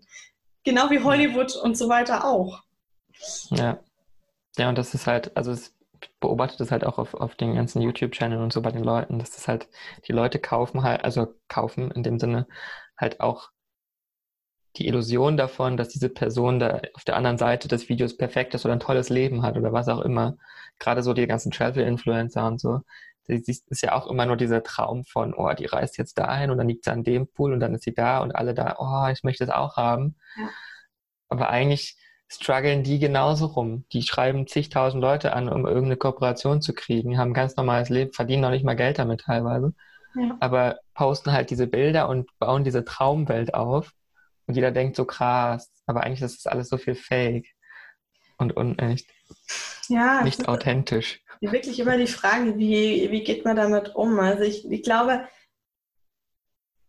es, es, geht nicht, also es, es, geht natürlich nicht darum, Lügen zu erzählen. Ne? Also es geht schon, es ist schon ja, ja, genau. in, in Ordnung, Träume zu verkaufen, aber Lügen ist natürlich schwierig. Ein total tolles Beispiel ist ja so diese Geschichte mit diesen ähm, Network-Marketing-Events. Ja, da, da gehst mhm. du ja hin und dann stehen dann in der ersten Reihe so die ganzen Porsches und Mercedes, weiß der Himmel, mit was die da alles kommen, so die ganzen äh, Luxuskarren. Und ähm, das ist ja schon äh, relativ bekannt. Also ich meine, um Gottes Willen, ne? es gibt ganz, ganz viele tolle Network-Marketing-Unternehmen. Ich möchte jetzt hier nicht irgendjemand zu nahe treten, aber es gibt ja so ein paar, die so ein bisschen seltsame Ideen da ja. haben. Ähm, so, und dann sind die Dinge halt alle mal kurz gemietet für den Tag und dann werden die nach dem Event dann wieder schön da abgegeben. So. Ähm, wenn du dann natürlich. Ich gar nicht gekommen. Ja, doch, es gibt's wirklich. Und wenn dann natürlich der Typ, der da vorne stand und die erzählt hat, wie easy peasy es ist, da mal irgendwie äh, 10.000 Euro am Tag zu verdienen, damit du dann natürlich auch so ein Auto fährst und Himmel, ähm, dann in seinem uralt Opel den deinen Weg kreuzt, dann ist es natürlich ein Problem. Da wäre ich jetzt auch sauer. das hat dann nichts mehr mit authentisch sein zu tun. Aber wenn ich sage, hey, ich habe mir das jetzt zwar gemietet, aber ich bin auf einem guten Weg und das ist mein Traum, das ist meine Vision, das ist mein Ziel, dann ist das Ganze wieder okay, finde ich. Ja. ja. Ja, aber man sieht ja trotzdem, dass jetzt, also das Beispiel sowieso auch krass mit dem, mit den gefakten Autos sozusagen. ähm, aber man sieht es ja eigentlich, Instagram ist ja, sage ich mal, auch nur so groß gewachsen, weil ja sehr viele Leute sehr, sehr schöne Bilder gepostet haben und ja. alle immer mehr bearbeitet wurden. Da ist ja auch keine Realität. So, das ist ja auch mhm. nichts. Wenn ich jetzt die Accounts angucke, die so quasi normale Fotos machen, ich gehe raus und fotografiere einen Baum und da war halt eine Sonne und ich bearbeite nichts und habe es irgendwie so aus dem Schnappschuss herausgemacht. Diese Accounts werden halt nicht erfolgreich. Du musst halt eine Illusion schaffen, oder nicht eine Illusion, aber du musst es halt so krass verändern, dass es halt eigentlich gar nicht mit dem entspricht, wie es irgendwie aussah mal. Vielleicht auch nicht so krass verändern, aber zumindest ein bisschen verändern. Aber du, diese ganzen Feeds von den ganzen großen Accounts und so, die alle so perfekt im Color Grading sind und perfekte Sonne und das Licht und dann am besten eine Fake-Sonne reingepackt und Fake-Sonne? Ehrlich? Ja, ja, kann, kannst, kannst du machen mit ein paar Apps, ja. Kannst auch ah. den Himmel austauschen. Wenn es bei dir regnet, machst du einfach einen strahlenden Sonnenschein hin. Cool. Ähm. ja, ich gibt's, gibt's eine App für. Was, ja, ne? Ich mag sowas.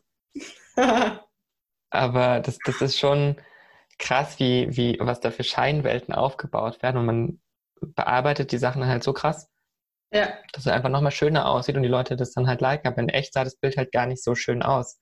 Und dann hätten es die Leute halt auch nicht gemocht. Das und das ist dann halt eigentlich nur so eine halbe Authentizität, Authentizität wie auch immer.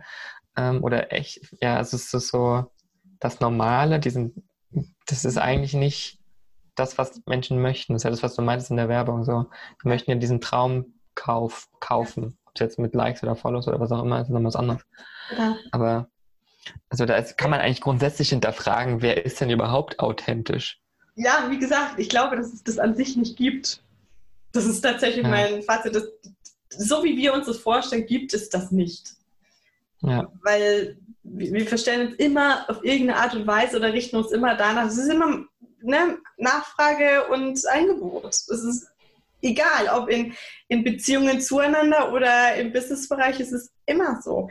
Ich meine, das ist doch beim Kind schon so. Wenn das dreimal merkt, boah, also mit meiner Art, das zu fragen, komme ich nicht an, da bekomme ich nicht, was, mhm. was ich möchte, dann wird es das ein viertes Mal nicht tun. Also, ja. ist das jetzt authentisch? Ist das jetzt nicht authentisch?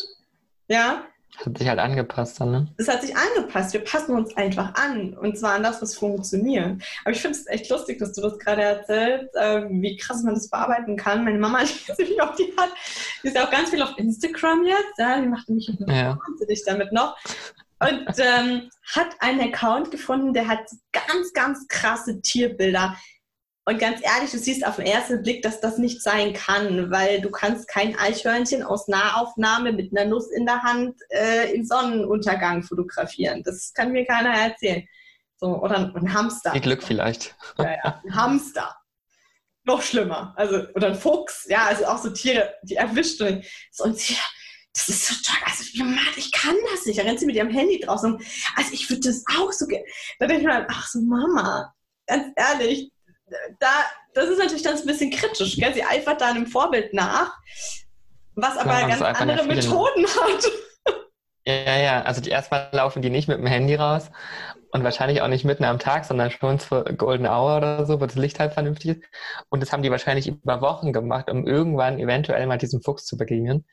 Äh, oder es war purer Zufall, dass der da irgendwo war. Ich und du hast halt eine Kamera gehabt, gerade auch noch zufällig dabei, die ein krasses Telezoom-Objektiv dabei hat. Also wenn du Glück hast, kriegst, kriegt man sowas hin, aber das ist nicht so, dass man jetzt rausgeht im Handy und jetzt sagt, ach, ich mach das jetzt auch. Ja, genau.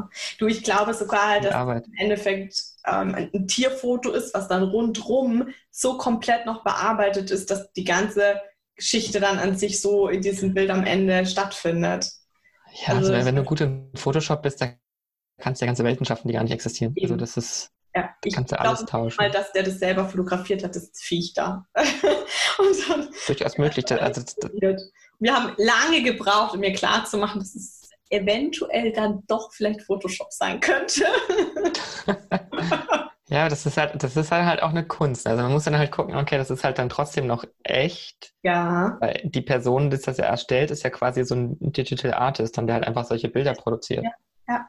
Genau. Dann halt kein Foto, sondern einfach nur digitale Kunst. Irgendwo. Ja, sowas ist das. Ja. Aber, Aber es gab doch bei Instagram auch mal eine, ähm, eine ganze Diskussion, gell? wie viel Filter man verwendet oder dann war es plötzlich total out, überhaupt Filter zu verwenden, damit mm. es alles echter wird und so. Ja, das habe ich auch mal mitgekriegt. Ja, jetzt ist auch gerade ja die Phase durch, durch TikTok kam das ja, dass man jetzt wieder so relativ schnell einfach nur spontane Videos dreht. Aber selbst die bei TikTok sind ja alle schon so professionell teilweise gemacht.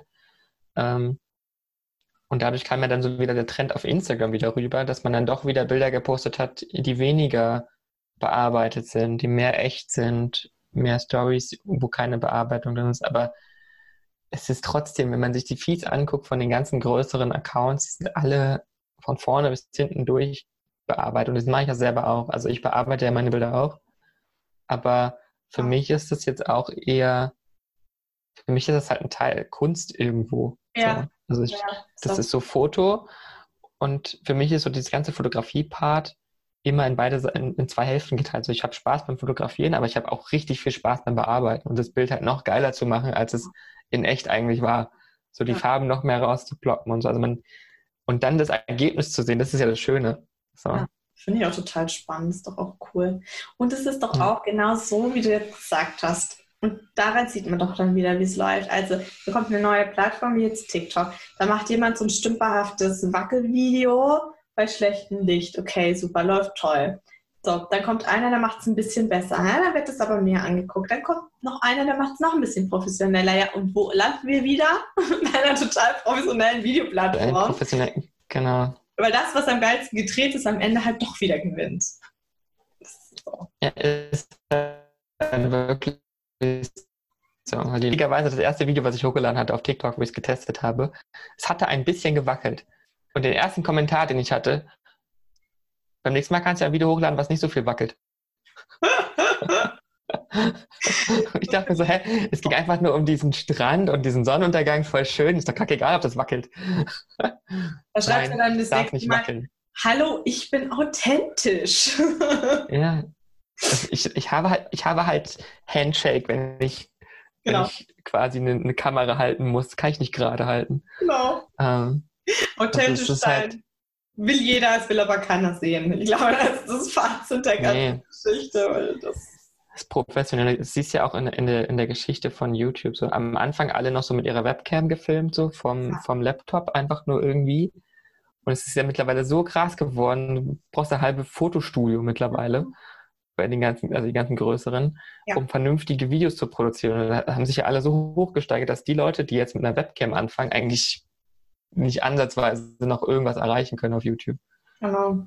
Außer sie sind halt super lustig oder was auch immer und das ist kacke egal, wie die, die Technik ist. Aber die meisten Videos, sag ich mal, auf YouTube, so aus dem Mainstream, sind ja auch eher Unterhaltung und da spielst du halt ja mehr noch mit der Technik und so, dass es cooler aussieht und was weiß ich, weil der Inhalt ist ja eigentlich Blödsinn ja. irgendwo. Das musst du halt dann gut kaschieren können mit krassen Übergängen und was weiß ich. Das ist ehrlich immer so dieses Problem, dass das sich so aufschaukelt. Ne? Also es fängt irgendwie erst mhm. stümperhaft an, dann wird es besser, wird besser, wird besser. Das ist gut, dann wird es besser, dann, dann kippt ne? dann wird es irgendwie immer mehr over the top, immer mehr. Dann merken alle plötzlich, das macht doch gar keinen Sinn. Das will ja keiner sehen. Das ist ja, sieht ja mittlerweile schrecklich aus. Dann halt ist wieder der Aufschrei groß, der ja, aber wir müssen doch hier authentisch sein und es ist doch alles Sinn. So, und dann fangen wir wieder von vorne an. und der gleiche, ja. gleiche Auf einer neuen Plattform dann. Ja. Genau. Es, also es eigentlich ist nie, also ich glaube, es ist kein einziger Mensch authentisch von den Leuten, die man irgendwie Podcasts hört oder YouTube oder also alle, die man irgendwo öffentlich hören kann, sind immer ein bisschen freundlicher. Selbst dieses Intro hier von diesem Podcast spricht man ja irgendwie ein bisschen netter, so fröhlicher irgendwie. Ja. Das ist ja nicht so, dass man dann sofort, ja, hallo Leute, ich habe eine neue Folge und ja. kommt mal rein, ja. bestimmt ganz cool für euch. So, nee, man will ja, dass die Leute zuhören und gehuckt sind quasi und irgendwie Spaß beim Zuhören haben irgendwo auch. Ja. Also es ist nie echt. Also nie, nie so hundertprozentig echt, sage ich mal. Nee, ist es auch nicht. Also bei meinem eigenen Podcast ist es auch so, dass ich da anders spreche. Also ähm, ganz klar, ne? Du probierst besser zu atmen, die Stimme harmonischer klingen zu lassen, deutlicher zu sprechen. Aber das mache ich auch ganz bewusst, weil das ist einfach schöner anzuhören, ja. Und ja, genau. ähm, ja kann man jetzt auch. Aber sagen. die Leute da draußen denken, du redest immer so quasi. Und du bist. Ja, klar. Ja. Aber ich meine, die wenigsten denken da wirklich die ganze Zeit drüber nach. Man soll sich auch darauf konzentrieren, was man hört. Genau, ja, ja. Ja, aber wenn, wenn, wenn man so viele Menschen dann irgendwann mal hat oder so, dann kommt das schon, dass dann ja, Leute dann irgendwie. Definitiv kommt das. Aber ja, ich mache das jetzt nicht aus bösem Willen, weil ich irgendjemand damit veralbern will, sondern weil ich den Ohren was Gutes tun möchte. Und ich glaube, das ist dann schon auch noch in Ordnung. Ja, es soll ja auch Spaß machen beim Anhören. Also man geht ja auch von sich selbst immer aus ja, oder beim Ansehen. Wenn ja. ich jetzt einen Podcast höre oder irgendwas gucken möchte, dann will ich ja auch irgendwie entertained werden. Nämlich jetzt nichts Monotones, Langweiliges gucken, weil das ist einfach, da schläft man ja ein bei, so, wenn man sich das angucken soll. Ja. Das ist halt tatsächlich so, dass da die wenigsten irgendwie authentisch sind. Oder zumindest ja. so echt sind, wie sie eigentlich sind. In Stories vielleicht noch eher, aber selbst da wenig. Deswegen die Lüge bei der ganzen Sache. Jetzt weißt du meine. Das ist spannend. Also gutes Buch auf jeden Fall. Passt, passt sehr gut zu dieser ganzen Szene und so weiter. Also es ist sehr spannend. Ja, ich werde es mal nochmal äh, bearbeiten müssen. Das ist noch sehr auf, ähm, im Moment noch sehr auf Marken dann, Markenaufbau, das ist schon jetzt ein bisschen älter. Ich würde es ganz gerne noch mhm. Ja, ein bisschen freilassender allgemein dann ähm, aufs Leben gestalten. Das werde ich mal irgendwann noch machen, wenn ich mal ein bisschen zu viel Zeit habe. Aber ansonsten, der ganze erste Teil ist, glaube ich, schon wirklich was, wo man mal drüber nachdenken darf, gerade wenn man in diesem ganzen Strudel irgendwie so drin ist und meint, irgendwie damit mischen zu müssen. Ja. Ähm, du sagst ja auch noch auf deiner Seite, hatte ich gelesen, oder das war, glaube ich, auch zu dem Buch, da gab es einen tollen Satz mit Persönlichkeit faszinieren. Mhm. Wie kann ich denn Menschen mit meiner Persönlichkeit faszinieren, dass sie davon begeistert sind, wie ich bin? Ja, ich bin eben auch der Meinung, dass es dann geht, äh, wenn ich halt eben herausgefunden habe, was sind denn so so meine Werte und meine Potenziale. Also die habe ich ja auch jedem Archetypen äh, zugeordnet. Ähm, klar sind die auch noch individuell, aber du hast halt einfach so als, als Persönlichkeit ähm, ganz bestimmte. Und wenn du die halt wirklich lebst, hm. dann fasziniert das einfach auch. Einfach deswegen, weil du ja dann so stark in deiner Persönlichkeit wirst. Und, und das fängt damit an, dass wir zum Beispiel Menschen, die genau wissen, was ihnen steht. Jetzt bin ich wieder bei meinem alten Business, aber das ist ja schon mal das Erste. Erstmal so äußerlich, das ist ja das Erste, was wir wahrnehmen. Wenn die genau wissen, ähm, das ist meine Farbe und das ist mein Kleidungsstil, ich weiß genau, warum mir der und der Schnitt richtig gut steht, dann fasziniert uns das. Farbharmonien auch. Oder ähm, gerade bei der Farb- und Stilberatung geht es immer darum, mit dem, was wir tragen, ähm, in Harmonie zu unserem Körperbau zu gehen. Und Harmonie fasziniert uns, ja, wenn das einfach passt. Und so ist es natürlich ja. auch mit dem, was wir ausdrücken. Also wenn ich meine Sprache gefunden habe, jetzt auch, ne, wenn man jetzt in Richtung Markenaufbau geht, da geht es ja auch darum, dann einfach ähm, mit der Persönlichkeit zu faszinieren, ähm, gerade wenn man jetzt als Coach rausgeht oder wenn man eben als Dienstleister rausgeht, zu sagen, okay, ich habe eine ganz bestimmte Art und Weise, aber die habe ich mir nicht einfach ausgedacht, sondern das ist das, weil ich so bin, weil mir das entspricht. Ich gehe davon aus, du bist wirklich so ein ähm, ganz klassischer, straighter Typ, und du kommunizierst eben auch so, du zeigst dich so, ja, du, du sprichst einfach einfache, kurze Sätze, bist immer auf dem Punkt, ähm, hast alles super geordnet, alles klar für den Kunden. Du musst auf der Webseite nichts Langes suchen, deine Programme sind super easy aufbereitet, jeder findet sich sofort zurecht. Das fasziniert Menschen, die das halt anziehen, die das brauchen. Und dann ja. kann ich einfach so, wie ich bin, das aber vielleicht auch überspitzt oder, oder ähm, sehr deutlich rausgestellt nutzen. Und weil das so harmonisch ist zu dem, wie ich bin, funktioniert das eben so gut. Und ich muss nicht irgendwie in eine Rolle, die ich nicht lange durchhalten kann. Ja, das ist ja auch noch, wenn ich in eine andere Rolle schlüpfe, die ich einfach nicht, wo ich nicht so bin, irgendwann fällst du da halt raus oder kannst es halt nicht lange aufrechthalten. Ne? Ja. Wenn du spielst quasi, du bist ja quasi Schauspieler dann die ganze Zeit. Ja. Geht überhaupt nicht gut. Das sind auch die Leute, die total wenig Erfolg haben dann. Habe ich ganz oft erlebt, zum Beispiel Positionierung dann auch.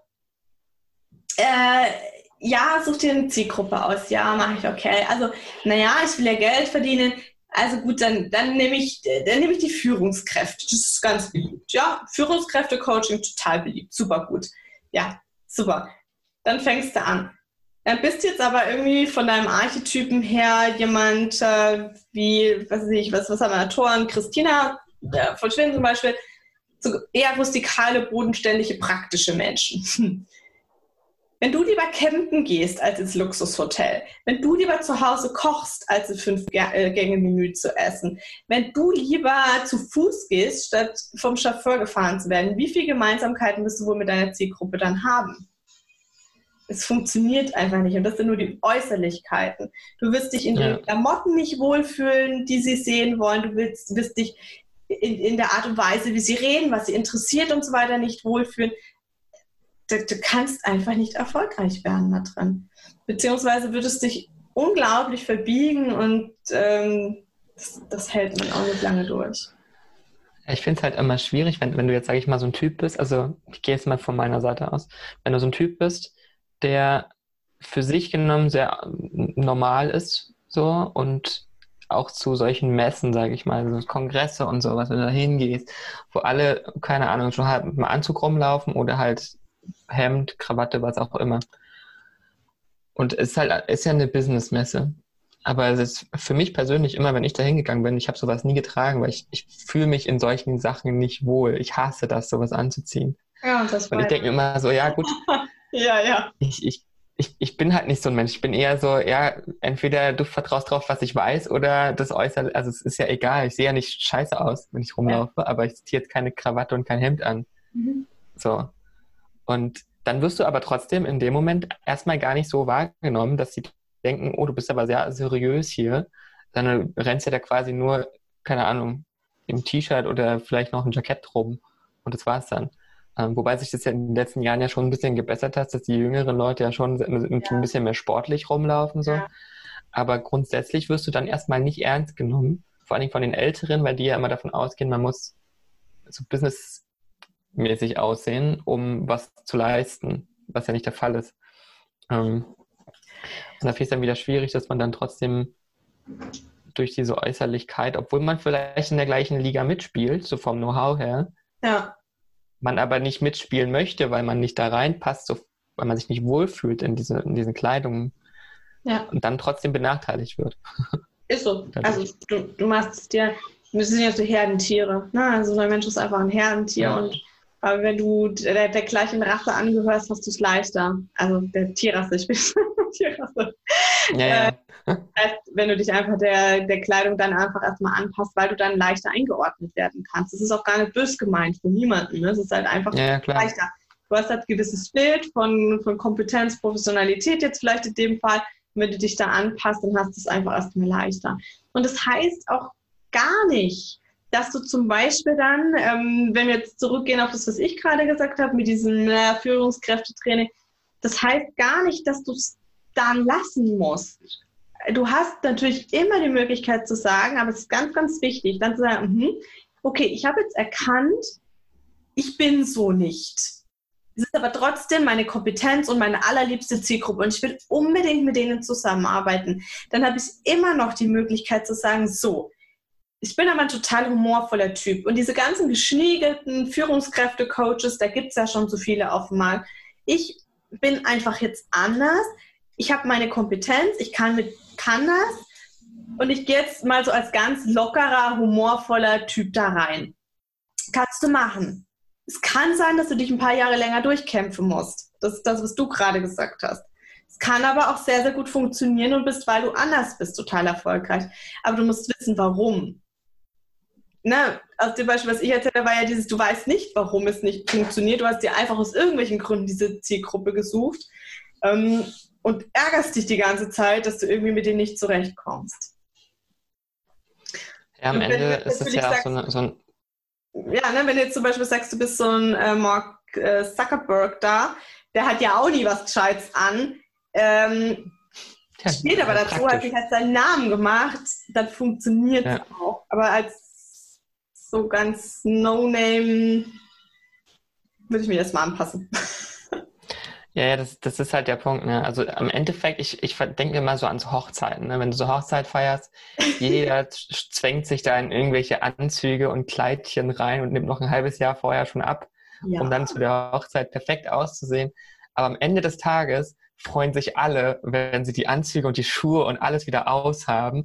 Wo ich mal denke, so, also wenn ich mal heiraten sollte, irgendwann vielleicht, am besten kommen die alle in Flipflops oder so. Das, das was sie halt gerade bequem finden, weil ich will ja, dass die Leute sich wohlfühlen in dem, wie sie laufen und nicht sich Gedanken machen müssen, oh, ich habe jetzt ein Hemd, jetzt darf ich nicht kleckern und Bauch einziehen und was weiß ich die ganze Zeit.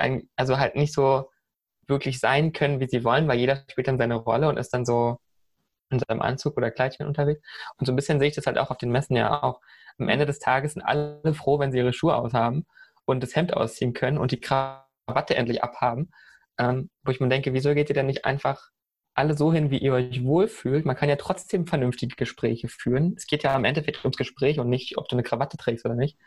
Äh, ja. Aber trotzdem fühlt sich jeder wohler. Also man naja. hat so diese gesellschaftliche, ja. diesen Zwang, irgendeinen Kleidungsstil tragen zu müssen, obwohl es ja um den Inhalt geht. Ja, ich glaube, es ist es aber nicht nur, weil ähm, einmal, finde ich, ist es, es muss jetzt nicht der Anzug sein, es kommt darauf an, wo du heiratest. Wenn du jetzt am, du kannst ja auch bewusst sagen, Strand, Hawaii, ist der Himmel, dann wäre es eh. Äh, ja. Ansonsten sind es ein paar Sachen. Also einmal finde ich, es ist eine Sache des Respekts tatsächlich äh, vor der Mühe, den Ausgaben und dem Event, dass ich mich bemühe, ähm, mich gut anzuziehen. Also das ist so ein bisschen, das bringt, das ist immer ganz gerne dieses Beispiel, du hast Geburtstag, du hast ähm, echt Geld ausgegeben, du hast dir echt Mühe gegeben, du hast eine tolle Feier oder bleib mal bei der Hochzeit ähm, da gemacht und dann kommt dein bester Freund in äh, ausgeleiertem T-Shirt und Jogginghose da angeschlappt und sagt nicht. so, hey, ja, hat's auch gerade noch geschafft zu kommen. Naja, fühlt sich ziemlich Jogginghose soll dann nicht wieder. Ne? So ist jetzt ein ganz, ganz überspitztes Beispiel. Ähm, äh. Und die allermeisten fühlen sich ja auch echt schön. Also du würdest ja nicht das, das Kleidchen und den Anzug anziehen, wenn du dich wirklich gar nicht schön drin fühlen würdest. Das Problem an der Sache ist, und da kommen wir wieder, wieder zum ganz Anfang zurück, du musst halt wissen, ähm, welcher Schnitt steht dir da vorn? Wo, wie muss so ein Sakko sitzen? Mein Gott, weißt du, was da alles falsch gemacht wird? Du mhm. musst dich ja nicht in das Kleid zwängen, wo man jede Welle gleich am Bauch sieht, sondern such dir doch bitte einfach einen Schnitt, der dir auch entspricht. Dann sieht es gut aus und du fühlst dich wohl. Es ist wieder so ein Unwissen. Es geht immer darum, wenn Dinge in unserem Leben schwierig sind, dann wissen wir nicht, wie sie einfach funktionieren. Ja. Es geht immer nicht um die Sache an sich sondern was wir draus machen. Ja, ich bin, ich bin mittlerweile ganz froh, dass dieser Business Casual Look durchkommt, wo man so halbwegs normal, aber so, schon so ein bisschen businessmäßig rumläuft, aber nicht so komplett im Anzug rumlaufen muss. Ja. Das ist jetzt ähm. wieder ganz, ganz typisch für deinen Archetyp. Es gibt äh, tatsächlich welche, gerade auch bei den Männern, die kommen da super mit klar, die gehen damit schlafen.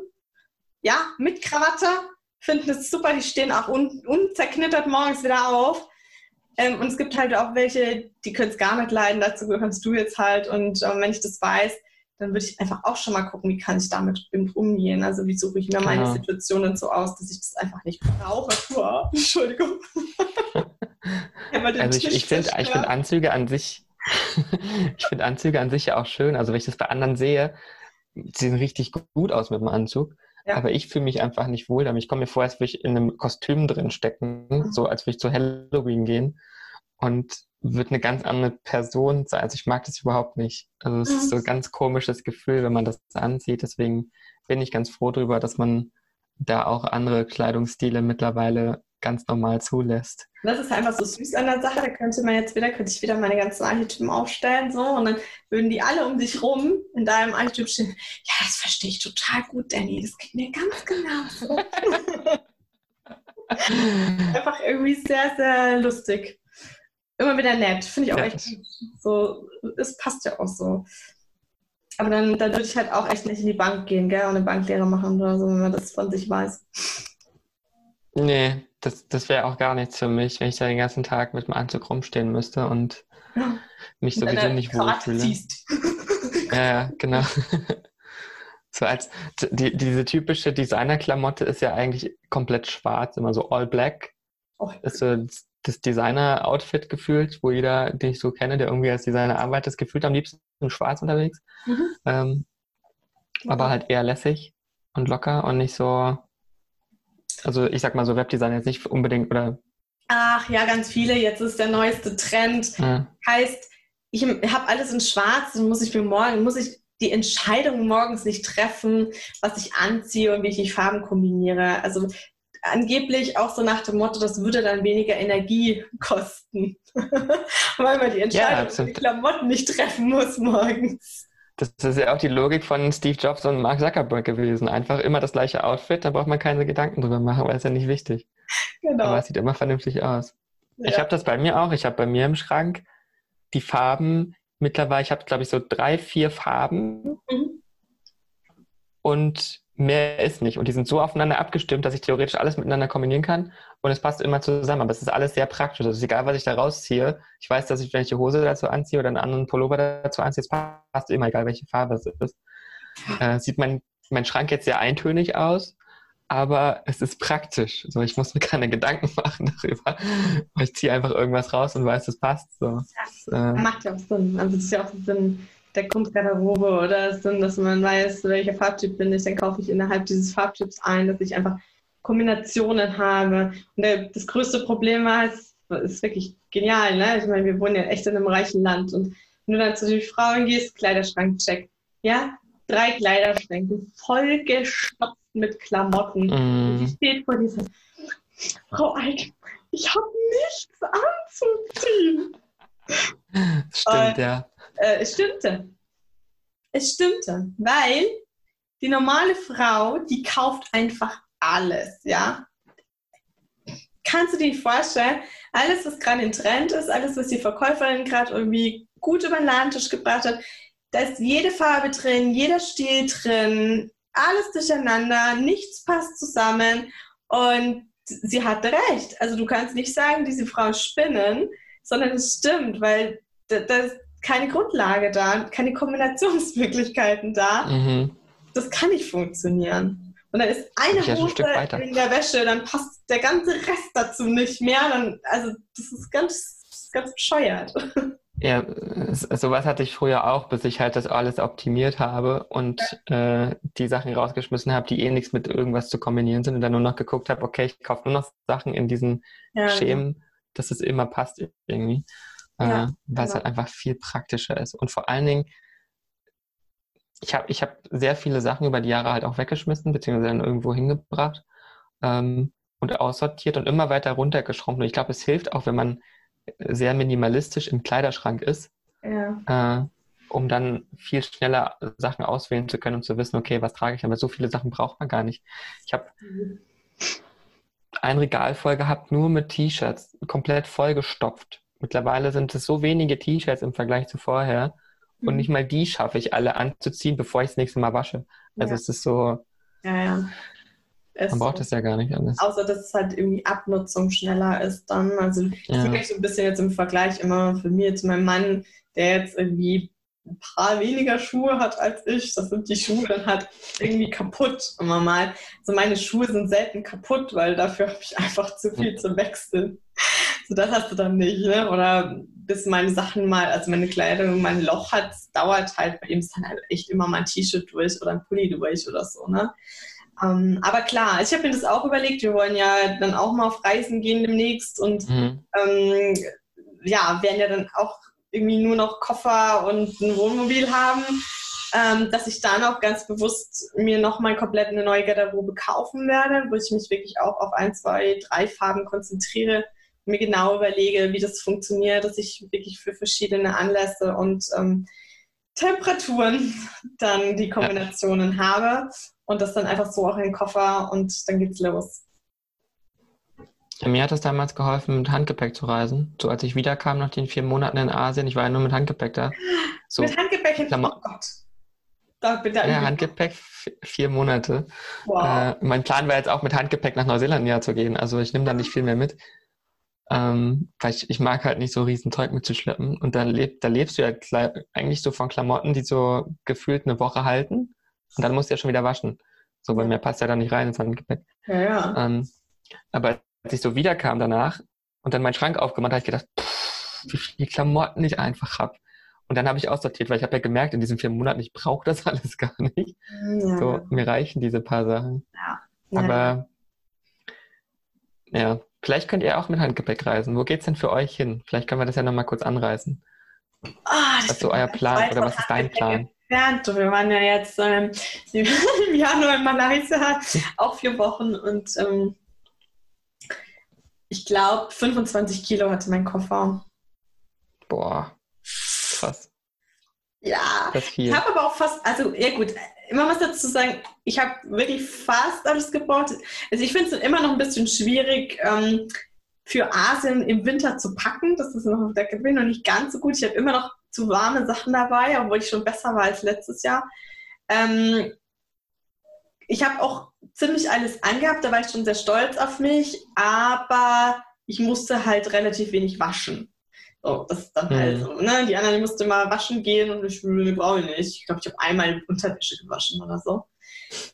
Ja, also es war viel, ne? Und wir haben auch teilweise echt, äh, wenn du, wenn du 25 Kilo Koffer durch den Sand ziehen musst, das ist uncool bei 30 Grad. Ja, ähm, da haben wir uns schon gedacht, naja, muss ja. mal gucken.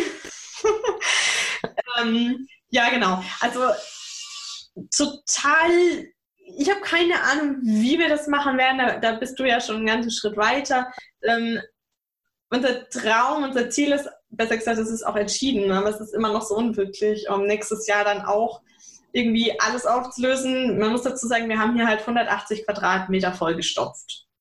Ich habe keine mhm. Ahnung, wie ich das Zeug jemals loskriegen soll. Ähm, aber das ist schon so. Es ist echt krass auf der einen Seite, dass ich dann irgendwie mir überlege, woran hänge ich denn hier eigentlich? Was ist mir denn wirklich was wert? Und da bleibt nicht viel übrig, erschreckenderweise. Ja. Mir sind dann so Sachen, da hat mein Mann hat mich ausgelacht, das ist mein Ernst, so Sachen eingefallen wie so, mein Geschirr mag ich echt gern. ähm, Sonst so von Möbeln und so ist wenig, aber ich weiß natürlich, wenn es dann wirklich so weit ist, dann sieht es wieder anders aus. Ne? Man hängt dann doch immer sonst an Zeug. Ähm, ja. Wenn mir jetzt jemand mal irgendwie eine Million Euro schenken würde, man so sagt, ja, hier, geh mal shoppen, gib's aus, würde ich auch meinen Kleiderschrank sofort auf den äh, Sperrmüll, auf mein Kleiderding. Da hänge ich eigentlich auch nicht so dran, aber es ist irgendwie immer so ein bisschen Tagesverfassung. Ne? Und ähm, ja, da, da möchte ich das dann schon machen, weil ich finde es schon auch gut, dann zu sagen, okay, man, man weiß genau, das passt zusammen, das, das funktioniert. Ich habe schon viele, viele Sachen, die ich einfach nie anziehe, einmal im Jahr anziehe. klar brauchst du das Zeugs nicht. Ne? Und dann müssen es noch Sachen sein, die nicht knittern. Das war mein größtes Problem. Ich hatte viel zu viele Sachen dabei, die einfach so geknittert sind und deswegen konnte ich sie nicht anziehen. Ja, wir also, wo geht's, wo geht's denn nächstes Jahr hin für euch? Also, wir wollen ähm, erstmal starten mit dem äh, Wohnmobil Italien.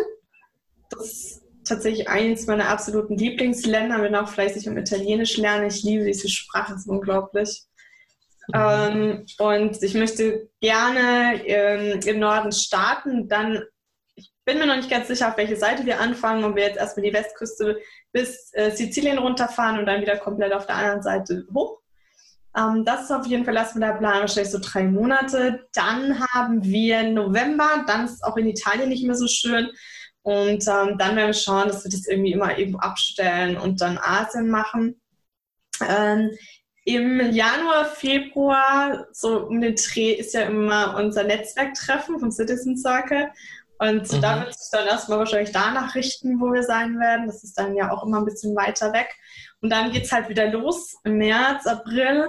Und ähm, da wollen wir dann im Jahr drauf praktisch in Spanien starten, dann Frankreich hoch, mal gucken, wie weit wir kommen, ob wir es bis Sommer, Herbst dann so England, Schottland, Irland schaffen. Da möchte ich ja nicht bei so ganz schlechtem Wetter sein. Ähm, ja. Dann geht es los. Dann möchte ich auf jeden Fall, ich möchte ganz Europa einfach nochmal machen mit der Familie. Ähm, die Nordländer haben wir noch nicht und auch den ganzen Osten werden wir bereit. Habt auf jeden Fall Europa äh, vor euch für die nächsten Jahre. Ja, man wird auf jeden Fall so vier Jahre brauchen, denke ich. Also ich habe erst gedacht, ja. boah, naja, ist man ja schnell durch. Ähm, auf der anderen Seite, ich möchte das Land gerne richtig erleben. Das ist mir ganz wichtig. Und als ich jetzt angefangen habe, mich so mal in, ja, mit Italien so richtig einzugrooven, anzugucken, was will ich da alles sehen, was gibt es da alles zu sehen, ähm, ich meine, boah, ich brauche echt richtig lange Zeit. Ja, mit was für einem Wohnmobil fahrt ihr dann da? Also habt ihr erst eins gekauft oder wie macht ihr das? Oder selbst gebaut, so ein Camperwagen? wir haben das überlegt. Das war natürlich erstmal so meine Idealvorstellung. Ist noch unklar.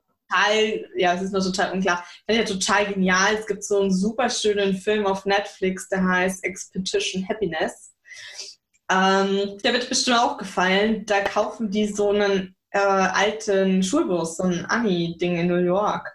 Und ja, das ist genau mein Ding. Ja. Ja. Ähm, hängt sie gerade. Es gibt, es gibt so einen, einen Schulbus, den die, ich glaube, es gab auch einen YouTube-Channel von so zwei Leute, die das ausgebaut haben. Und der war richtig, richtig schön. Also sehr groß mit Bett drin und quasi ein halbes Wohnzimmer gefühlt da drin. Und hinten noch ein Klavier hinterm Bett wieder ganz hinten. Also mega schön ausgebaut. Ja. Ja, das haben die auch. Ich weiß nicht, ob es jetzt die gleichen sind. sind dann Vielleicht die gleichen, ja. Kanada bis Alaska hoch und dann an der Westküste wieder runter. Richtig genial. Das könnten die gleichen sein, ja. Ähm, Problem ist an der ganzen Sache, wir sind zu jung und wir haben diesen blöden Führerschein nicht mehr. Also besser gesagt, ähm, wir dürfen nichts fahren. Und wir müssten jetzt tatsächlich beide noch einen LKW-Führerschein machen, wo wir beide keine Lust drauf haben. Ähm, das heißt, es ist echt begrenzt, mhm. die Möglichkeiten, was du da überhaupt fahren darfst in Deutschland und Europa. Und ist blöd, ne? Also wenn du dann wirklich sagst, so, das ist mein Hauptzuhause, dann musst du echt irgendwie bei 3,5 Tonnen beladen, kaum eine Möglichkeit.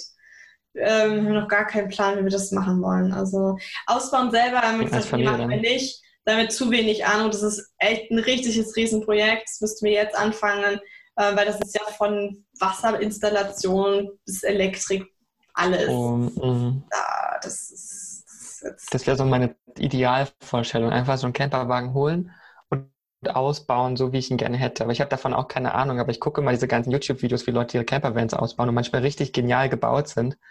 Und ich denke so, oh, ich hätte genau den gerne, den die gerade sich gebaut haben wo du alles drin hast. Also ich verstehe das total, mir geht es genauso. Ich finde tatsächlich auch diese ganzen ähm, Camper von innen nicht schön. Das ist alles super plastikmäßig und ähm, einfach vom Stil her gar nichts. Ähm, diese fertigen Camper. Die fertigen. Ja. So Zwischending, womit ich glaube ich ganz gut leben kann, wäre, und das ist jetzt unser Plan, einen doch relativ alten zu kaufen. Du musst halt einfach noch fahren.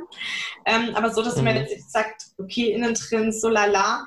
Und dann schaut, was kann ich verändern? Also kann ich die Polster neu beziehen? Kann ich irgendwie mit schönen Folien das ganze Zeug mal abkleben? Kann ich vielleicht irgendwie noch Holz einsetzen oder sowas? Dass man es innen einfach nochmal gestaltet, soweit es halt geht. Also das wäre jetzt noch so eine ja. die wir angedacht haben. Ja. Ja, das, also es ist auf jeden Fall auch etwas, was ich gerne machen würde. Vielleicht mache ich das nochmal irgendwann, vielleicht nach Neuseeland, Australien oder so, dass ich auch nochmal mit so einem Camper durch die Gegend ziehe.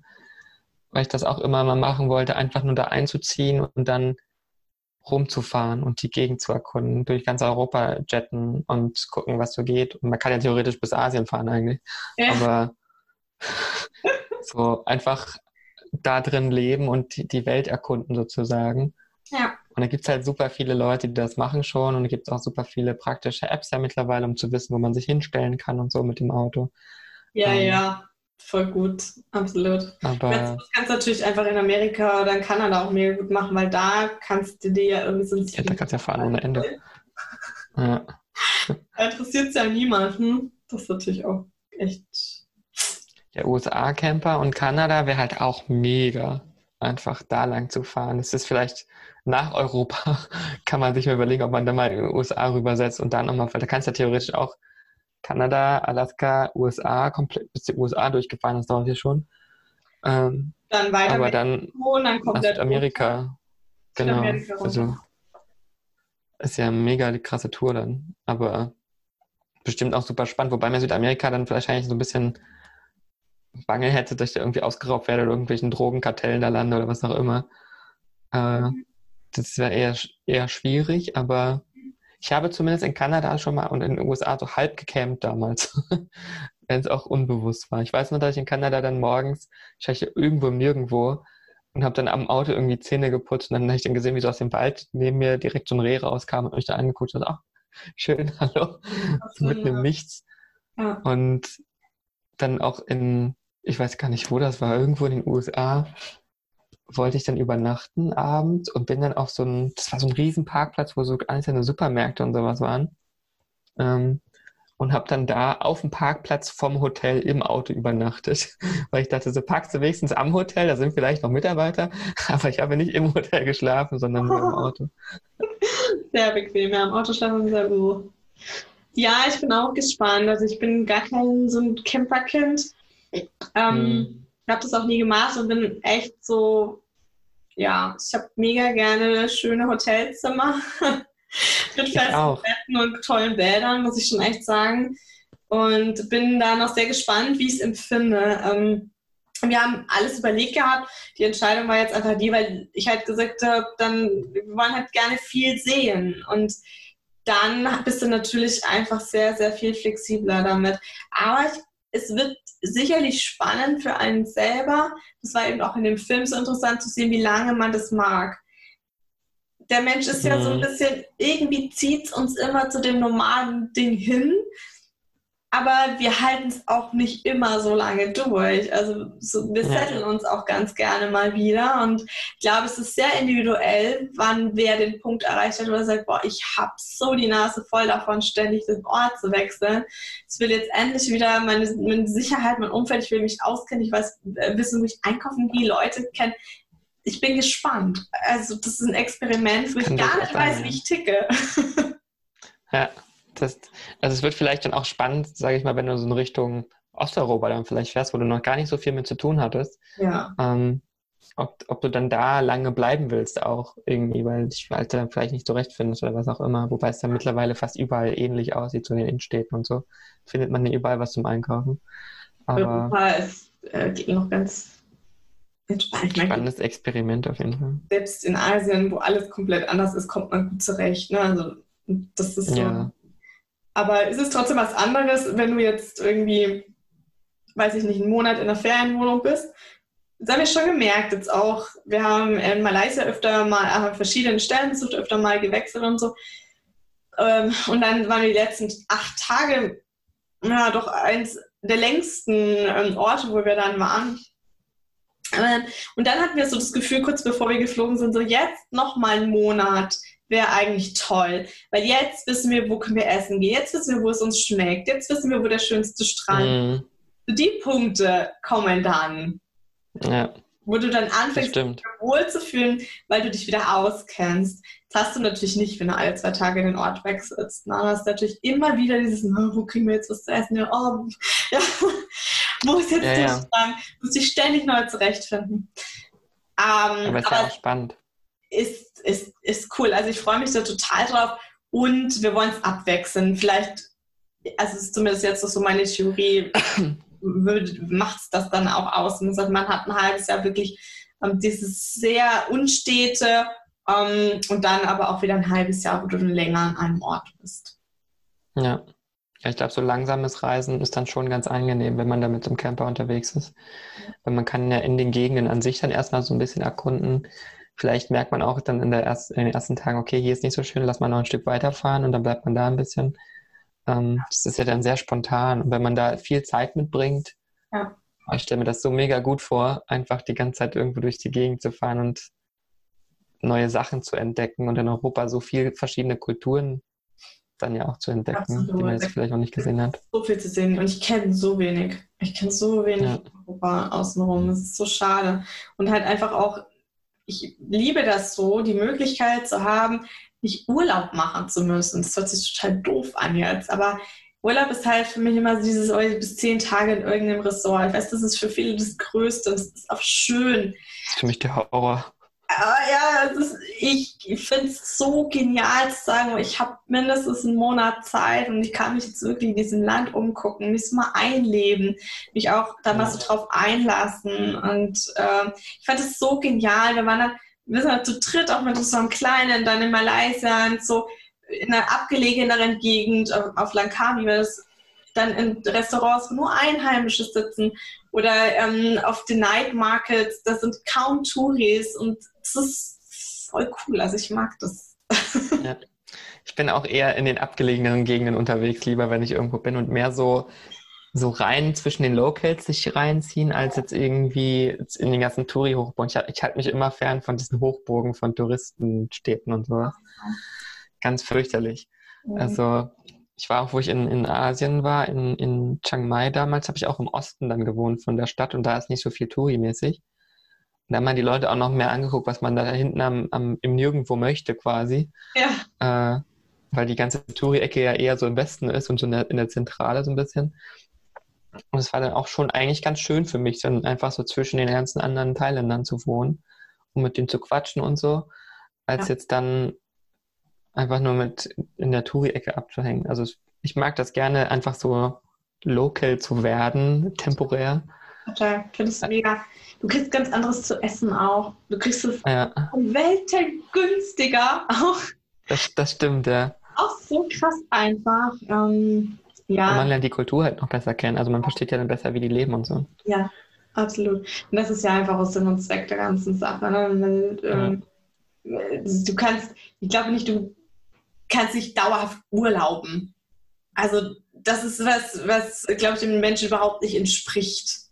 Das ist entweder mhm. wirklich, du gehst auf Entdeckungsreise oder du machst Urlaub, aber das reicht dann auch 14 Tage, mal drei Wochen, okay.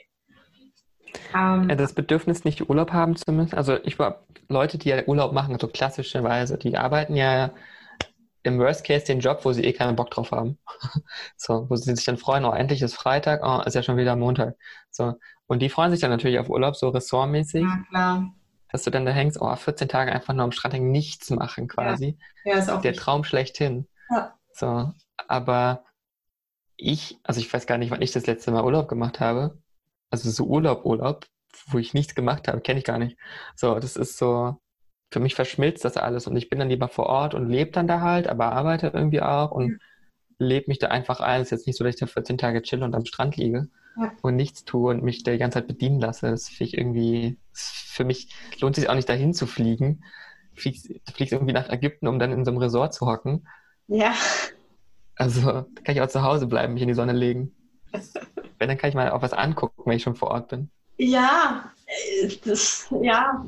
Aber ich, ich glaube, wie gesagt, so wie du sagst, halt einfach wie ist es halt sonst, ne? wenn du halt so schon deine Arbeit mehr an, einteilen kannst und halt wie man nichts machst, wenn es dir gerade nicht so gut geht.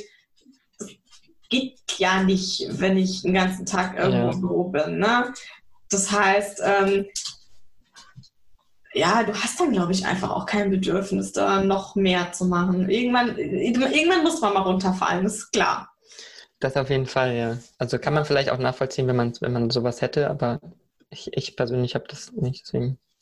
Ja, ich, auch nicht. ja. Ich hätte, ich hätte noch eine Frage an dich, ja. so über dich, und zwar, wenn du jetzt nochmal 10 oder 20 Jahre in deinem eigenen Leben, sagen wir mal 10 Jahre zurückreisen könntest oder 12 zum Anfang deiner Selbstständigkeit, was würdest du anders machen? Ja, diese Frage, die habe ich irgendwann aus meinem Podcast gestrichen. Ich würde es gerne trotzdem wissen. Schwierig ich finde. Spannend. Die meisten sagen, ich würde gar nichts anders machen. Es ist alles gut so, wie es gekommen ist und das musste alles so sein. Ich glaube, es kann ist tatsächlich. Ja sein. Kann sein. Wahrscheinlich ist es auch so, weil du natürlich normalerweise in jeder Situation, in der du bist, versuchst oder beziehungsweise der Meinung bist, dass du das Bestmöglichste daraus machst. Mhm. Hinterher weiß man dann, okay, war es vielleicht nicht. Aber damals in der Situation konnte man es wahrscheinlich nicht anders.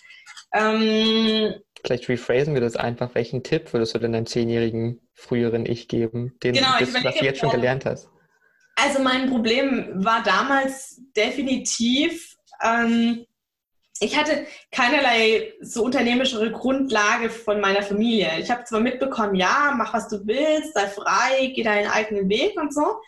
Ähm, mhm. Aber das war es dann halt auch. Und ich hatte null Unterstützung, also gar keine.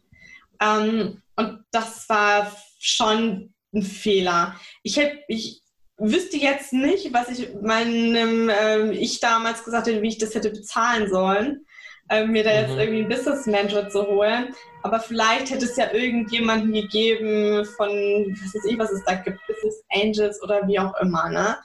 Ähm, und das wäre natürlich schon sinnvoll gewesen. Ich bin da echt, ich habe einfach angefangen. Es hat auch funktioniert, aber es ging natürlich sehr langsam und ich habe schon auch echt äh, viel gestruggelt da und, und viel Frust geschoben dann. Es geht alles, aber es geht natürlich auch schneller und es geht auch einfacher. Und ich glaube, das ist äh, definitiv was, was man mal ein bisschen bedenken darf. Man muss es sich nicht unbedingt schwerer machen, als es ist. Ja. dann, ja. ich bin halt so reingewachsen an das Ganze und ähm, ja, also ohne Plan. Kann ich auf jeden Fall nachvollziehen. Ohne, ja. Völlig ohne Plan. Aber es hat funktioniert. Ja, ja, es hat funktioniert, aber du, ganz ehrlich, ich habe damals nichts gewusst von Positionierung. Ich hatte keine Ahnung von Marketing. Ich bin bis heute erstaunt, dass überhaupt irgendwie Kunden zu mir gekommen sind. Ich glaube, dass es irgendwas damit zu tun hatte. Ja, weißt du, vor zwölf Jahren, meine Webseite sah aus. Ähm, ich hatte dann irgendwie. Aber da sahen ja alle Webseiten so aus. Genau. Und das war dann tatsächlich, ähm, glaube ich, mein Vorteil du hattest noch nicht so eine große Konkurrenz. Ich hatte auch recht wenig Konkurrenz und ich habe es dann relativ schnell geschafft, so nach zwei Jahren. Da habe ich mir dann Hilfe geholt, hat mir jemand dann die Webseite designt und die sah dann auch echt ganz schick aus. Und ähm, da hatte ich sogar ein Video schon drauf über mich. Und das wow. ganz, ganz wenige. Und da kamen dann einfach echt viele, viele Kunden einfach so zu mir, weil ich auch super schnell dann irgendwie gerankt habe auf Google, obwohl ich nie was gemacht habe. Das funktioniert leider heute halt alles nicht mehr so. Mhm. Ähm, aber ich hatte eben keine Ahnung von Positionierung. Ich habe alle angesprochen. Ich hatte Stapel zu Hause, Flyer für die Männer, für die Frauen, für die Bräute, für die Firmen. Ja, da wusste ich immer nicht, was soll ich jetzt hin damit mit den Flyern? Ja, die musste auch irgendwie los. Ich habe sie drucken lassen, aber ich habe sie nicht mehr losgekriegt, haben sie meistens alle weggeschmissen. Damals zu sagen, ich bin Imageberatungsspezialistin für, da bin ich überhaupt nicht drauf gekommen. Also da, das wäre, glaube ich, schon viel mehr durch die Decke gegangen, wenn ich es damals gescheit angepackt hätte. Aber hätte, hätte Fahrradkette. Ne? Man, lernt, man lernt ja dazu über den Weg. Es ist ja auch ganz schön, wenn man noch nicht so viel weiß am Anfang, weil da probiert man noch viel mehr aus und testet rum. Und je mehr man weiß, macht man es ja schon sehr gezielter, aber vielleicht auch unkreativer. Man, man weiß ja, welche Sachen funktionieren und welche vielleicht nicht. Aber ja. Vielleicht sind so alte Modelle oder andere Modelle dann doch wieder erfolgreicher, die man jetzt gar nicht mehr auf dem Schirm hat, weil man schon zu ja. professionell geworden ist. Ja. ja, das ist und ähm, eins meiner größten Schwächen, das darf ich mir aber heute noch sagen, das äh, hat sich leider nicht so arg geändert, ist dieses, ähm, dass ich halt auch dranbleibe. ich äh, bin äh, sehr gefährdet so ähm, auf meiner Jagd nach dem Next Shiny Object und ähm, ja, okay. wird es natürlich auch immer wieder spannend. Ich könnte auch hier was tun und da was tun. Und glaube ich, tausend Unternehmen gründen, wenn ich das könnte, wenn ich das so mega geil finde, aber es, es müsste dann jemand anders tun. Ja, ah, ich glaube, das kennen viele. Ich fühle diesen Struggle. Einfach ja. nur die Ideen rausspucken und jemand anders baut sie. Ja, genau. Das war tatsächlich schon als Teenie mein ähm, Traumberuf. So Visionärin zu sein und Leuten zu ja. sagen, was sie bauen könnten. Genau, Ideen für andere zu entwickeln. Aber ja, Sinnvoller ist es dann tatsächlich, wenn man irgendwas erreichen will, dann sich für ein was erstmal zu entscheiden und das durchzuziehen. Ja, erstmal fokussieren und eins erfolgreich machen, dann kann man das nächste erfolgreich machen. Naja, aber es ist so langweilig manchmal. ja, muss, muss man sich die Spannung wieder reinholen durch irgendwas. Also das, das geht schon. Du, ja, ich fange dann privat immer tausend Sachen an. Ich lese auch nicht ein Fachbuch, sondern ich lese immer zehn. Und äh, natürlich weiß ich oft dann auch nicht mehr, was in welchem stand, aber es geht nicht anders. Und ähm, ja, ich suche mir dann halt wieder so Projekte wie, ja, wir könnten ja mal auswandern oder ja, so. Wenn ich bei meinem Business dranbleiben muss, dann suche ich mir was anderes. Also das ohne geht es tatsächlich einfach nicht. Aber das ist schon immer so und das wird auch immer so sein. Das ist auch in Ordnung. Ich habe mich damit ausgesöhnt. okay, das ist gut, das ist gut. ich meine, man entwickelt sich auch weiter. Vielleicht machst du irgendwann ein neues Business und das andere lässt du dann liegen, wo du dann wieder ein bisschen mehr Bock drauf hast. Das, äh, ja, also da finde ich das Schöne tatsächlich, dass mein Business ja so sehr mit mir zusammenhängt. Das, also ich habe ja im Endeffekt schon super viel gemacht und es hat sich es hat ja mit dem, wie ich angefangen habe, gar nichts mehr zu tun, weil es sich ja mit mhm. mir gemeinsam entwickelt und es wird auch so bleiben. Also das, was ja. ich heute tue, ob ich das in einem Jahr und in zwei Jahren noch so tue, das bezweifle ich tatsächlich, weil es wird sich einfach weiter mit mir entwickeln. Und das finde ich auch total in Ordnung. Das muss ja auch so sein, weil es so eng verknüpft einfach mit mir. Ähm, das ist halt ein Riesenunterschied zu dem, was du sagst. Ich habe da eine vorgefertigte Job-Schublade. Ich bin hm, hm, hm, Ingenieur oder was ist ich mhm. was, ja, oder Lehrerin oder so. Ähm, das, was ich heute mache, das, das gibt es ja nicht. Das ist ja kein Beruf. Das ist keine Berufsbezeichnung. ich auch schon. Du bist erfolgreich mit etwas, was, wo es keine Bezeichnung für gibt. Nee, das ist wirklich so. Und das ist mein großer Wunsch und eine große Vision, dass es immer mehr Menschen verstehen, dass es möglich ist. Ich finde es ganz, ganz furchtbar, dass immer noch junge Leute rausgehen und sagen, naja, ich habe jetzt hier irgendwie einen Berufskatalog von, ich weiß nicht, wie viele Berufe es gibt, sei, lass es 100 sein, das ist immer noch wenig für die vielen Menschen, die so unterschiedlich sind. Jetzt muss ich mir da irgendwas aussuchen, das werde ich jetzt. Das finde ich total quatschig, weil egal, wo du hinschaust, die Menschen, die wirklich richtig erfolgreich sind, die haben alle keinen Beruf. Die haben alle ja. ihren Beruf selbst kreiert. Und im Endeffekt, Berufsdesign, also den eigenen Beruf sich selbst zu designen, das wird die Zukunft werden. Anders wird es nicht mehr funktionieren. Das ist die einzige Möglichkeit, wirklich zu tun, was du liebst, was du von Herzen gerne möchtest. Du wirst, weißt du, wir denken immer, ähm, wir passen irgendwie nicht durchs Raster, wir passen da irgendwie nicht rein und dann scheitern wir daran und brechen Studien ab und brechen Jobs ab und irgendwie passen wir nicht in diese Welt. Aber das stimmt gar nicht. Diese Welt passt einfach nicht zu uns. Ja, schaff dir doch dein eigenes Raster. Schaff dir doch die eigene Schablone. Das ist einfach so, so blöd, so zu denken. Guck mal, jetzt sind wir wieder bei der Mode. Vor 100 Jahren wusste niemand, dass er Problemzonen hat. Problemzonen wurden erst ein Thema, als ich versucht habe, meinen Körper in Klamotten von der Stange zu pressen. Und plötzlich gemerkt habe, huch, meine Beine sind zu kurz, die Arme sind zu lang, huch, meine Hüften sind zu breit. Ja, wusste doch vorher keiner. Da ist der Schneider hingegangen, hat das Maßband genommen, hat abgemessen, hat es reingeschneidert und war happy. Das Ding hat gepasst. Das müssen wir wieder, das müssen wir in allen Bereichen wieder machen. Unbedingt. Ich finde, das sind äh, schöne Schlussworte gewesen gerade. Ja. Sehr, sehr schön.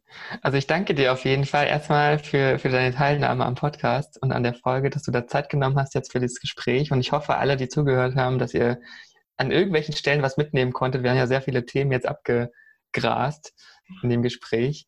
Und falls ihr Annelie mal besuchen möchtet, da findet ihr auf jeden Fall in den Show Notes dann die Links dazu und noch ein paar Infos von Annelie. Und ja, ich danke dir auf jeden Fall, dass du dabei warst.